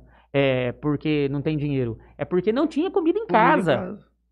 Sim. Então não tinha lugar para comprar. Olha a realidade, né? Entendeu? Então, assim, nós não temos essa cultura de fazer é, culturalmente, de entender isso, que a gente tem que ficar em casa e, ter estrutura da gente fazer uma compra online e a pessoa ir levar até essa compra pra gente, pra gente não passar Sim. fome. Então, às vezes, esse lockdown no Brasil é impossível. É impossível. Porque culturalmente nós não teríamos condições de suportar isso. Saiu, tá- tem a matéria, tava no G1. Fizeram um voo de drone em março do ano passado, março do ano passado, durante o primeiro lockdown, não é lockdown, medidas restri- restritivas. Lá na 25 de março, salvo engano, foi feitas essas imagens. E fizeram uma- as novas imagens agora a partir da desse novo decreto das medidas restritivas, que são as mesmas da- do ano passado praticamente. Até um pouco mais severas, na verdade, pela questão da circulação fora esses horários que eu mencionei. É, tem muito mais gente na rua. Então, assim, é impossível fazer um lockdown geral e mesmo com as medidas restritivas, já há um. Eu acho assim que as pessoas perderam o medo. Isso. Agora, o medo está retornando pelos números. Está se vendo a realidade do Brasil e, e o medo volta a se fazer presente entre a maioria das pessoas. Mas nesse decorrer de um ano, se perdeu o medo, porque essas imagens elas mostravam claramente. Na, na mesma situação, medidas restritivas, naquela primeira vez, você não via ninguém na rua. Você via duas, três pessoas. Na imagem que eu vi no site essa semana, já tem várias pessoas na rua. Então, assim, as pessoas perderam bastante o medo. Inclusive, sabe o que acontece? Eu até eu tive Covid. Eu, eu- eu tive Covid em dezembro desse ano. É, isso é uma coisa até que eu acho errada. Acho não, é errada. E eu já me policiei sobre isso já, muito antes até desse momento que eu tô falando. Mas depois que você tem o Covid, quem tem o Covid meio que perde um pouco o medo. Apesar de você falar, ah, mas pode pegar de novo tal, mas existe uma questão, parece, de algum, de algum período que você fica com Quem essa. tem o Covid passou por uma gripinha, perde o medo. Porque quem tem Covid Sim, realmente sim. sofreu. Realmente. ah, Sim, sim. Saiu mas, da eu, mas, ó, eu não vou ci- mas eu não vou passada. citar nome, mas eu conheço colega de profissão que teve Covid sério. Não foi igual o meu, não. Meu Covid foi perca de olfato paladar e dor de cabeça muito forte. A dor de cabeça era muito forte. Foi isso. Fiquei nesse, nesse período só com isso. Esse colega teve uma- um Covid mais fraco, entre aspas. Ele tá, assim, é aquela história. É difícil ficar de um dos lados, lockdown ou não lockdown, medidas restritivas ou não, porque tem um lado do comércio, tem um lado das vidas. É complicada a decisão. Mas assim, ele passou por um momento muito difícil e agora, sem argumentos, que é o pior de tudo, ele mete pau no lockdown. sem pensar em outras vidas. Então, poxa, eu passei um arroxo danado e agora eu simplesmente, aos quatro ventos aí, em todos os grupos que eu vi aí, mete o pau no, no lockdown sem parar pra pensar E no assim, outro lado. ó, então é complicado. E assim, o que eu mais temo e o que eu mais fico preocupado de contaminar o outro. é que, não, é que o Brasil, você pega a Europa inteira e põe aqui dentro. Vamos demorar muito pra vacinar tudo. Muito. Não Nós é. E aí é outra depois. coisa. Eu acho que a questão da vacina nós poderíamos estar mais avançados se não tivesse politizado tudo isso. Mas mesmo assim, se tivesse tudo, nós íamos demorar muito. Íamos demorar muito para vacinar todo o país, porque o, o Brasil ele é a Europa inteira, Sim. Sim. Europa inteira. Você acha que agora que o Lula saiu, o Bolsonaro vai tentar correr um pouco atrás disso aí? Não, já tá Já correndo. fez, né? já É, fez, porque- já tá correndo. A questão é que ele viu o erro da estratégia dele. Tanto que a Coronavac é 90% das vacinas hoje. O Theo Pazuello falou, ó, a realidade nossa é que nós temos só a Coronavac. Já declarou. É, e se a gente tivesse a Coronavac só no estado de São Paulo, o estado de São Paulo inteiro já estaria Já vacinado estaria hoje. vacinado. Porque produziu 80 milhões de doses, nós somos em 40 milhões de habitantes do estado de São Paulo, teria todo mundo vacinado. Pelo menos de 18 anos para cima, Pra e dos 15 cima. anos, todo mundo estaria vacinado. Sim, verdade. Então, assim, agora, isso perto do país todo, não. Aí a gente encontra ainda pessoas que complica ainda mais. Encontra erro na logística de perdas de vacina no caminho. Aí você encontra enfermeiro aplicando vacina de vento. Corrupção. Que é Meu, um cara. absurdo. É bizarro. Isso é corrupção. Isso é uma Isso coisa que machucou Isso de é- ver. Isso sim. machucou não, isso não de é assistir. corrupção, isso tem cara. uns 4, 5 crimes aí. Sim. Machucou aí eu de vou, assistir. vou falar, no dia que você chamar o Dr. Leonardo, você entra nesse assunto que ele Vai, vai Nossa, explodir vai explodir. Não, é, isso dá. É muito, tem quatro, cinco crimes nisso aí. Sim. É, entendeu? Então aí você encontra vários outros meios, como eu volto lá na questão da educação, educação e, e ética, moral, que algumas pessoas dessas não têm, e acontece tudo isso. Uma vacina hoje que é um bem tão valioso, significa uma vida, é um frasquinho, a gente consegue perder em desvio de logística. Ou aplicar um vento para tentar salvar a- a- um ente querido da família. Exato. Porém, a segunda dose sem a segunda dose não tem importância. Quer dizer, ela vai ter que aplicar dois ventos. É um absurdo. Gente, eu abri para perguntas aqui, já tem uns minutos. Quem puder mandar alguma pergunta, tiver interesse em saber alguma coisa aqui, vamos aproveitar o nosso ilustre advogado, direito digital Kaique nos faz. Se alguém tiver dúvida relacionada com crime na internet, a gente que a gente tenta esclarecer aqui rapidinho. Você quer falar da sorteio? Pode falar, falar? pode falar. Bom, galera, é, a gente vai soltar aí, depois que acabar a live, a gente vai soltar na, nas nossas redes sociais. É um sorteio que a gente vai fazer aí. Vai ser dia 1 a data dele? É o primeiro de Dia abril. 1 de abril. Não, é, não vai ser mentira, viu, galera? É, a gente vai sortear um iPhone 7. tá? e aí, assim que a gente acabar a live aqui, a gente vai colocar lá todo, tudo que precisa ser feito, todas as regras e tudo mais. Peço para que todos participem. Vai ser bem legal isso aí. Gente, eu já vou falar. Eu comentei com uns dois, três ontem. Não tem como ajeitar o, o sorteio pra vocês. Não manda mensagem pra mim. Nós tivemos muita, falamos muita coisa disso aqui já hoje. Não dá pra ajeitar. Não dá pra pagar. Eu pago metade do valor pra você. Não adianta, parceiro. Vai ser sorteado. Vai ter que comentar. O que, que faz pra ganhar? Vai ter que comentar, vai ter que curtir a publicação, seguir a, o perfil, a página, vai ser no Facebook, e marcar dois amigos. É isso aí. Facinho, facinho. Quanto assim. mais ele marcar, mais chance ele vai ter de ganhar. Com certeza. Então, amigo, não vem me chorar na minha orelha. Vai lá, marca a gente. Senta o dedo. Curte a página lá do Interior Cast. Não pode. Não podemos falar podemos, sobre isso. não. Infelizmente, as regras do YouTube aí que não permite a compra de mediante sorteio de inscritos no canal. Inscrito. Sim. Vê, ó. Um amigo, vamos abrir para uma Então pergunta. quer dizer que se eu for inscrever no canal mediante um sorteio, não pode.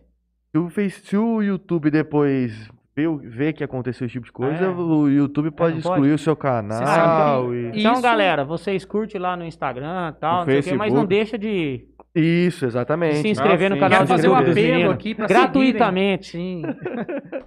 É o apelo que deixamos aqui nessa Sem noite. contraprestação. A contraprestação é o conteúdo de valor, né? É Vamos esclarecer uma dúvida de um ouvinte do meu amigo de São Paulo, Leonardo Zampoli, e vamos embora jantar. Ô, maravilha. O que se faz. Tá. Eu sou da roça, meu irmão. Já jantei faz tempo. hein? Rapaz. Rapaz, O Marlon tem, ca- o Marlon tem cara que- meia jantar. Tem presidente, eu vou é fazer, uma- vou confessar aqui uma coisa pro senhor ver. Às 5h20 o senhor me mandou mensagem que tava com o cachorro passeando. Sim. Às Cheguei em 5h20 casa, tomei um banho, jantei e vim pra cá. eu já tava aqui trabalhando com muito afinco, preparando essa mesa aqui hoje para recepcioná-lo com a maior excelência possível. Estamos aqui na luta desde cedo aqui, estamos morrendo de fome, mas não podíamos deixar de, não podia ir embora jantar. Isso aqui não estivesse numa qualidade boa para receber o senhor. Olha só que coisa. Muito formal. Não é Então, uma- vou falar. Eu Não, vou- tô- é eu- eu mentira, acho- rapaz. Nós fomos comer um mas eu- salgado no posto então, ali agora. Mas eu pouco. acho assim, eu acho assim que vocês deveriam conseguir um patrocínio, claro, pós-pandemia, porque durante a pandemia não daria pra gente fazer isso. Conseguir um patrocínio pra mandar uns salgadinhos pra nós aqui, é, Coca-Cola e tal, e a gente durante a Daí já tá sendo providenciado. Estamos viabilizando Mas durante pra- a pandemia não dá, porque enfiar a mesma Não, mão dentro não, do não, aí Estamos dá. vi- viabilizando um prato individual. Um box pra cada um. Um lanchinho, alguma É. coisa. Um lanche, um Mesmo que a gente não cada um. comer aqui, a gente guarda pra depois. Sim. Vamos, nós vamos. Da próxima vez que vocês vierem, já vai estar aqui. Com certeza. A única pergunta, rapidinho. Pra diminuir a insegurança jurídica, o que que vocês entendem que seria. Qual o caminho ideal? Eu É dei a difícil demais, Eu dei a né? resposta lá no início. Quando a gente tá muito apertado, dá qualquer resposta.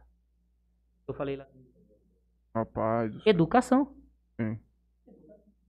Só vai corrigir tudo de errado que tem no país através da educação. Não vai corrigir nada do dia para noite. Não vai corrigir nada de um ano para o outro. Sim. É por Só vai corrigir na base. Só na educação. Tá de pequeno. Se a gente não investir na educação, nós não vamos conseguir ter um país justo, um país, país que, que pode proporcionar ao brasileiro o que o brasileiro proporciona para ele. Exemplo disso, meu tio disse hoje na. Quanto a população brasileira é generosa. Além de pagar imposto, a gente faz doação. Sim. E o brasileiro ele é totalmente explorado. Porque olha só, a gente paga imposto para ter saúde, mas tem um convênio médico. Tem que pagar um convênio para ter uma saúde boa. É boa entre aspas, um convênio médico também. Porque às vezes a gente tem que entrar com ação contra a empresa do convênio porque não autoriza alguma coisa. A gente paga imposto para ter educação, mas a gente paga escola particular para os nossos filhos. A gente paga é, imposto para ter um bom asfalto, mas nós não temos um bom asfalto e ainda para ter a gente tem que pagar pedágio. Hum. Certo? Então, assim, um dia eu ouvi um, um leigo falando, ah, me falaram de bitributação. Isso não seria uma bitributação? Pensando Uhum. fora da lei, Ah, sim. sim. Fora da lei. Fora, pensando, é sim. Então, assim, é a base de tudo. Para ter um- uma, uma segurança jurídica, ter um judiciário justo, ter um bom legislativo, ter um bom poder executivo, ter uma boa sociedade civil, somente investindo na Educação. educação. Perfeito. Eu quero só entrar, é, já que o Marlon já foi tão bem nessa parte, eu quero entrar no aspecto mais prático da segurança jurídica, no que tange é, diretamente a nossa relação com o judiciário. Uma vez eu ouvi algo dentro do gabinete do Dr. Fernando, do juiz aqui de Jales, Fernando de Lima, algo que foi o seguinte, na, logo que eu cheguei aqui na, na comarca, nós fomos até lá um dia para conversar com ele, questão de um processo, e ele nos recebeu muito bem, como sempre faz com todos. E aí, conversando ali, eu falei, na hora de ir embora, eu falei assim, doutor, eu queria agradecer Vossa Excelência pela, pela educação que nos recebeu, né? Pela cortesia. Ele virou e falou assim: você não precisa me agradecer por conta disso. Falou, sabe por quê? Eu vou te explicar uma coisa. É, ao contrário do que, do que muitos pensam, é, na justiça, em tudo que envolve a justiça, não existe ninguém melhor que ninguém. Eu não sou melhor que você, você não é melhor que eu, eu não sou melhor que um promotor, um promotor não é melhor que eu, um promotor não é melhor que você, você não é melhor que o promotor. Ou seja, ele falou assim, é uma tríade. Inclusive, quando eu falo advocacia, pode-se incluir até a defensoria pública aí nessa reflexão. Se o judiciário se achar melhor que a advocacia, não vai dar certo. Se a advocacia se achar melhor que o judiciário, também não vai dar certo. Mesma coisa para o Ministério Público, envolvendo aí uma parte e outra. Então, assim, é uma tríade. O erro nosso, muitas vezes, é acontecer o que aconteceu, por exemplo, no caso do Sérgio Moro. Se endeusou tanto aquilo que estava acontecendo, até inclusive colegas advogados, movidos por paixões, que se ficou cegos. Se, se, eles ficaram cegos para o que estava acontecendo, sem pensar naquilo que o Marlon falou, que poderia ser um processo dele. Acontecendo tudo aquilo, sem um enfoque, sem uma exposição nacional. Poderia estar acontecendo aquilo na comarca dele, com o processo dele, com o cliente dele. Então, assim, ah, mas eu quero ver o Lula preso. Eu quero. Eu, Kaique, também quero. Mas tem que ser da forma correta. Porque se não for da forma correta, amanhã vai ser o meu cliente, amanhã pode ser alguém da minha família, amanhã pode ser eu. Então tem que ser da forma correta. O procedimento existe, ele tem que ser respeitado. E não se endeusar nenhum membro da justiça. O membro da justiça que eu falo é nenhum dos componentes da justiça. Nem a advocacia, nem a promotoria, nem o Ministério Público e nem também os juízes. Nem, ninguém é melhor que ninguém. Nessa tríade que eu mencionei, ninguém é melhor que ninguém. E a coisa não anda se os três não entenderem o seu papel, não se respeitarem e não trabalharem mutuamente. Eu acredito muito nisso. Eu falo assim, é, eu não tenho, não me interpretem mal, eu não tenho, entre aspas, medo de juiz. O que eu tenho que ter por juiz é respeito. E sempre vou ter respeito por juiz. Só que do, do, de outro lado, o juiz tem que ter respeito por mim. E quando eu falo por mim, é por qualquer advogado. E a promotoria é a mesma coisa. Então, assim, ninguém é melhor que ninguém. Se a gente entender e viver isso, passar isso para quem a gente convive, para os nossos clientes, falando especificamente da questão do, da justiça, aí a coisa vai andar. Mas enquanto, enquanto um se achar melhor que o outro, e a gente viver muitas vezes, inclusive mais na realidade local, numa briga de egos, todo mundo vai sair perdendo. Hum. Todos. É, ah, mas o fulano tem mais caneta. Lá na frente ele vai perder. Porque uma sociedade não, não bem estruturada, uma justiça não bem estruturada, uma hora vai cobrar o preço dele também. Tá? Então é nisso, falando especificamente da justiça, é nisso que eu acredito. Eu vi do Dr. Fernando. Isso eu acredito nisso. É uma tríade. Ou você anda todo mundo junto, em cada um entendendo o seu papel, se respeitando e fazendo a coisa funcionar, ou a gente vai entrar numa guerra institucional aí. E isso não é, esse não é o caminho. É nisso que eu acredito. Esse é o passo para melhorar a insegurança jurídica. Na minha visão, falando especificamente da justiça. Ninguém se achar melhor que ninguém. O... Tem um objetivo de tornar esse programa engraçado. E você falou em endeusar juízes ou essas pessoas. Eu digo, nós não devemos. Nós temos uma coisa que é da nossa natureza de endeusar pessoas. Sim. Às vezes nós escolhemos presidentes, deputados, qualquer tipo de pessoa. Nós não podemos endeusar ninguém. Eu endeusava uma pessoa. Futebol, quem? São Paulino. Ai, meu Deus. Não. O Rogério Senna. Richard também. O presidente da ordem não pode estar tá falando uma coisa dessa que nós vamos relevar. Ninguém nem ouviu. tá longe eu endeusava o... Não, eu falei Richardson só. Eu endeusava o senhor Rogério Senna. Tô sofrendo tanto com ele, mais do que eu já sofri com mulher. Rapaz. É complicado, é complicado. Mas, gente, é, eu vou falar bem a verdade pra vocês. Tem tanta. Porque a gente começa a falar. Eu... Sorte que eu esqueço muitas coisas, porque eu quero puxar um outro assunto e continuar conduzindo, mas é para quatro horas de podcast. Tanto que a parte do direito digital nós vamos ter que marcar. Vamos marcar. Porque nós não falamos nada vamos hoje marcar, disso, quase. Vamos marcar, vamos Muito marcar. pouco. Assunto interessante. Vamos encerrar. É, nós temos que fazer alguns agradecimentos finais. Peço a paciência dos senhores por mais um minuto. É... Agradecemos inicialmente a todos aqui que nos acompanharam. Pessoal, mais uma vez suportando a gente. Mas hoje foi um programa que eu já sabia que seria assim, uma qualidade técnico, muito né? grande. Mais técnico, mas uma coisa gostosa, cara. Sim. Uma coisa que você fica aqui, você consegue ficar falando. Pra gente que tá aqui é até mais fácil, é, mas para mim foi muito prazeroso. Agradeço os senhores muito. Foi muito bom mesmo. Desde ontem, quando o Kaique me mandou um áudio de 3 minutos e 51, eu falei, rapaz, esse cara vai pedir desculpa de mil formas, vai falar que não pode ir. Mas eu fiquei muito entusiasmado porque ele já mostrou uma pessoa muito boa.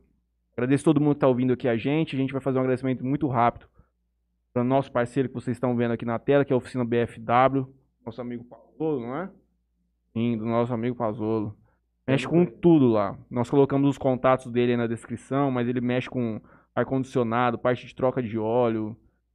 E o diferencial que o Alberto me disse para ele, essa mecânica aqui é 24 horas por dia. Tem sistema de Oh. guincho, eu acho, também. Você precisar tem- de uma- de trocar um óleo duas e meia da manhã ali, você acordou meio dois, ah, vou trocar o óleo do carro, duas e meia, você liga pro Fazol, Já o cara vai passa um passar na cartão tua hora de casa. que eu quero. Tem um cartão Tem aqui. um cartão Pronto. ali já. Quero o cartão, vou colocar na carteira. O Toquinho. Toquinho, Toquinho, Center Car também, Lava Jato, tem, mexe com sistema de acessórios de, de carro, também é bem Colocou interessante esse lá. filme aqui pra gente. Colocou isso filme aqui pra Agradecemos gente, que no primeiro dia hoje. aí dava pra ver tudo ali atrás. Ah, nós temos, tudo. tinha um outro estúdio aqui.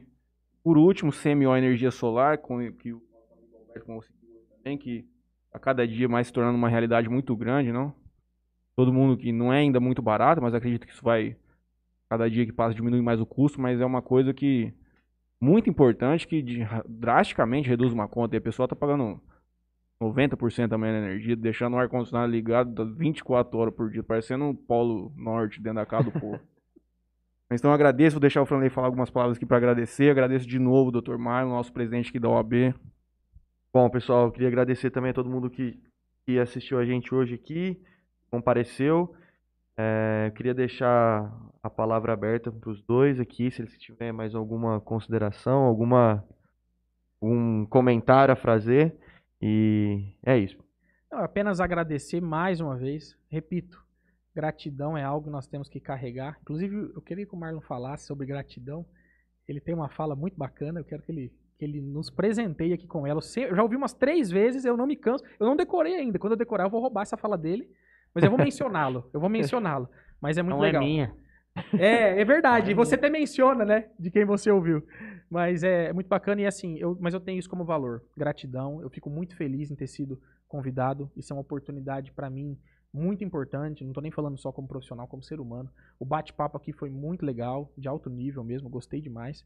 E agradecer. E em relação a tudo que foi falado, mais uma vez eu vou mencionar o Nelson Williams, o advogado que o Marlon adora. Não, eu gosto dele. eu sei, eu tô só- brincando. Isso foi apenas uma brinca, foi apenas uma Não, eu provocação. só acho que não é, a gente não pode acreditar tudo que a gente vê. Sim, sim, foi apenas, uma, foi apenas uma provocação final. Mas mencionando, ele fala uma coisa muito legal nos eventos que eu, que eu já assisti dele, que é o seguinte: quando você vai para uma live, para uma palestra, para uma entrevista, quer que seja, tudo que você fala eh, deve ser digerido como se você digerir um peixe. Quando você vai comer um peixe, o que, que você faz? Você tira o espinho e come só a carne, come só o filé, come só aquilo que você gosta. Então, quando a gente vai para um bate-papo, pra uma conversa, para uma entrevista, de várias coisas que a gente aborda, sempre quem está do outro lado, até quem está com a gente, sempre vai ter um ponto que você discorda, um ponto que você não concorda.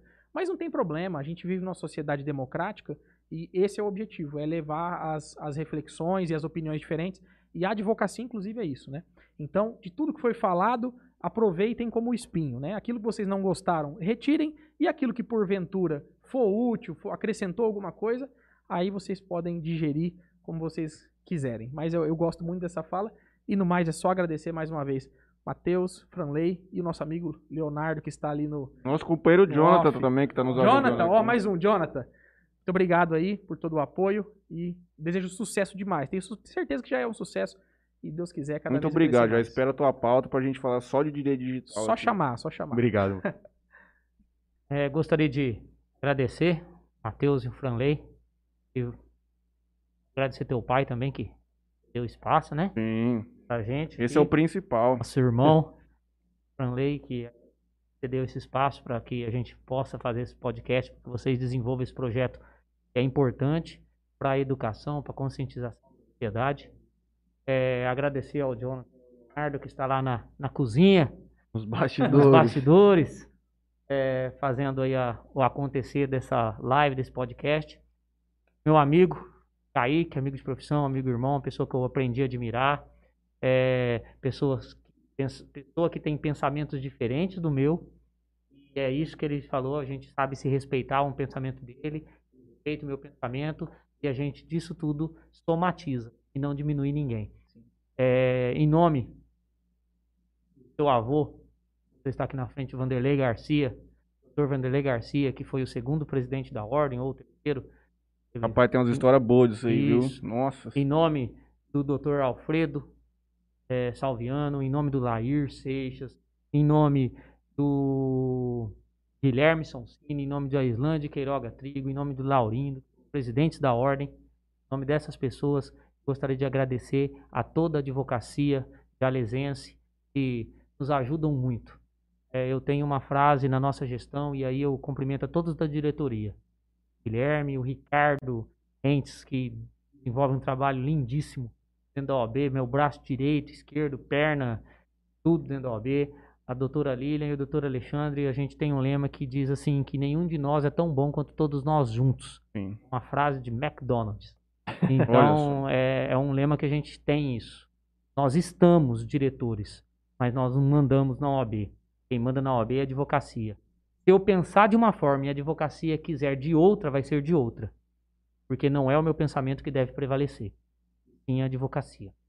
Eu estou, eu estou lá para trabalhar pra, e para desenvolver um trabalho para melhorar a situação da advocacia. Uma situação da diretoria e da OAB. E da nossa advocacia jalesense. E agradecer a todos os ouvintes, toda a população jalesense, toda a população do estado que está aqui com a gente no YouTube. Todos que nos assistirão agora Todos no que nos decorrer da assistirão semana. Isso aqui depois está também. gravado para a Um eternidade. abraço, um doutor. beijo no coração de todos e que Deus abençoe. E quanto à gratidão, Ah, bom, era isso que eu tava esperando. É, eu ia cobrar ele agora. é, Eu Tá eu, eu todos os, o final da minha palestra, de palestra, eu falo do Tratado de Gratidão de São Tomás de Aquino. São Tomás de Aquino diz que tem três níveis de gratidão. O primeiro nível é o nível intelectual, é o nível superficial. O segundo nível é o nível intermediário, é o nível de dar graças a alguém. E o terceiro nível é o nível do vínculo, é o nível onde a gente cria vínculos com pessoas. No primeiro nível, quando a gente vai agradecer no nível intelectual, no nível superficial, a gente agradece em inglês ou em alemão. A gente thank you, denken. A gente está agradecendo nível superficial, nível intelectual, é, intelectual. No segundo nível, que é o nível intermediário, que é o nível que eu vou dar uma graça a alguém que me fez um favor, a gente agradece em castelhano, em francês, em espanhol ou em italiano, quando diz grazie, gracias, merci, a gente está dando uma graça a alguém que nos fez um favor. Mas no terceiro nível, que é o nível do vínculo, a gente só tem uma língua para agradecer. É a língua portuguesa. A gente diz obrigado. E obrigado quer dizer isso mesmo. Ninguém sabe desse significado. Mas olha o que diz. Obrigado.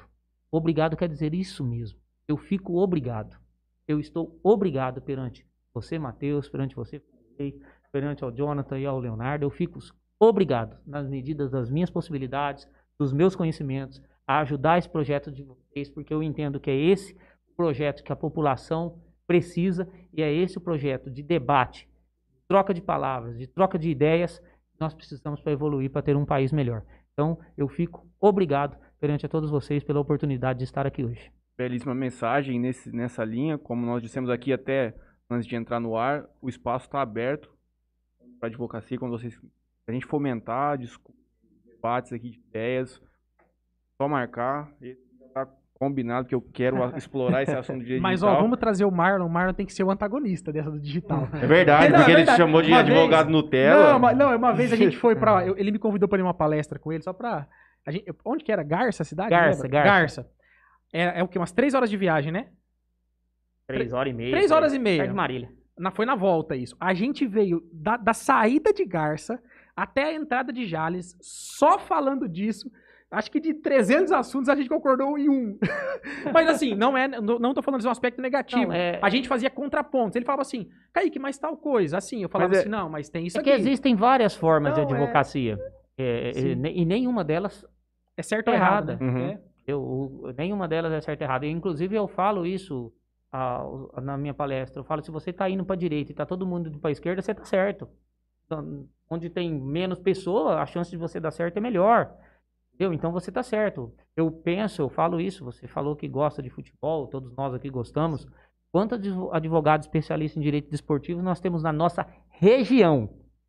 Ah, De Rio Preto para baixo, você conhece? um. Eu E nós conheço. temos Jonathan, nós temos Luizão, nós temos Cezinha, nós temos William. Quantos jogadores? Regis. Quantos jogadores nós temos aqui? Será que se, se eu fosse advogado de dois deles, já estava bom? Tava ótimo. nós não temos especialista. Por quê? Ah, você acha que eu vou ser advogado especialista em, em direito esportivo em Jales? Se alguém for tentar essa especialidade, eu tenho certeza que 99% vai chegar nele e falar, ô, muda o caminho, esse caminho você vai Uhum. morrer de fome. Uhum. E às vezes não. Então, assim, é, acredite no que você tem dentro de você, na sua capacidade e no que você está pensando. E não desista no primeiro degrau. É uma escada.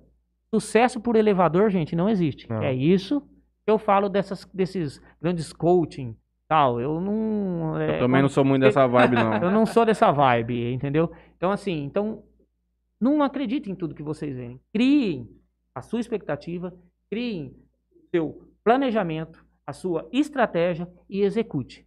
E não desista no primeiro tombo.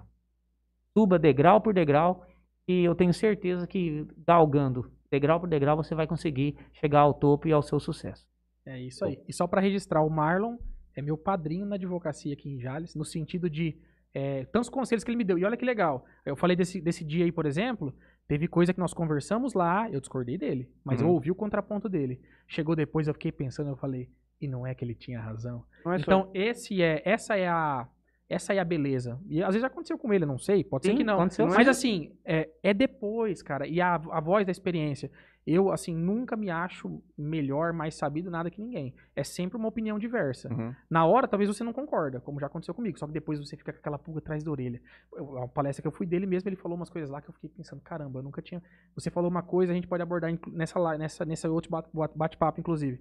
É, a riqueza que nós temos dentro do escritório com quem já é cliente nosso e a gente fica na loucura, na ânsia de ter mais mais cliente, cliente, sendo mais. que não cuida nem que lugar tem de valorizar o que tem, vai valorizar o que tem, buscar quer mais. buscar mais. Então, assim, eu já aprendi muita coisa com esse cara. Eu quero agradecer, aproveitar esse registro final para agradecer ele por ter me, me ajudado tanto com conselhos. obrigado. É eu difícil de terminar, porque eu contigo. preciso falar mais uma coisa.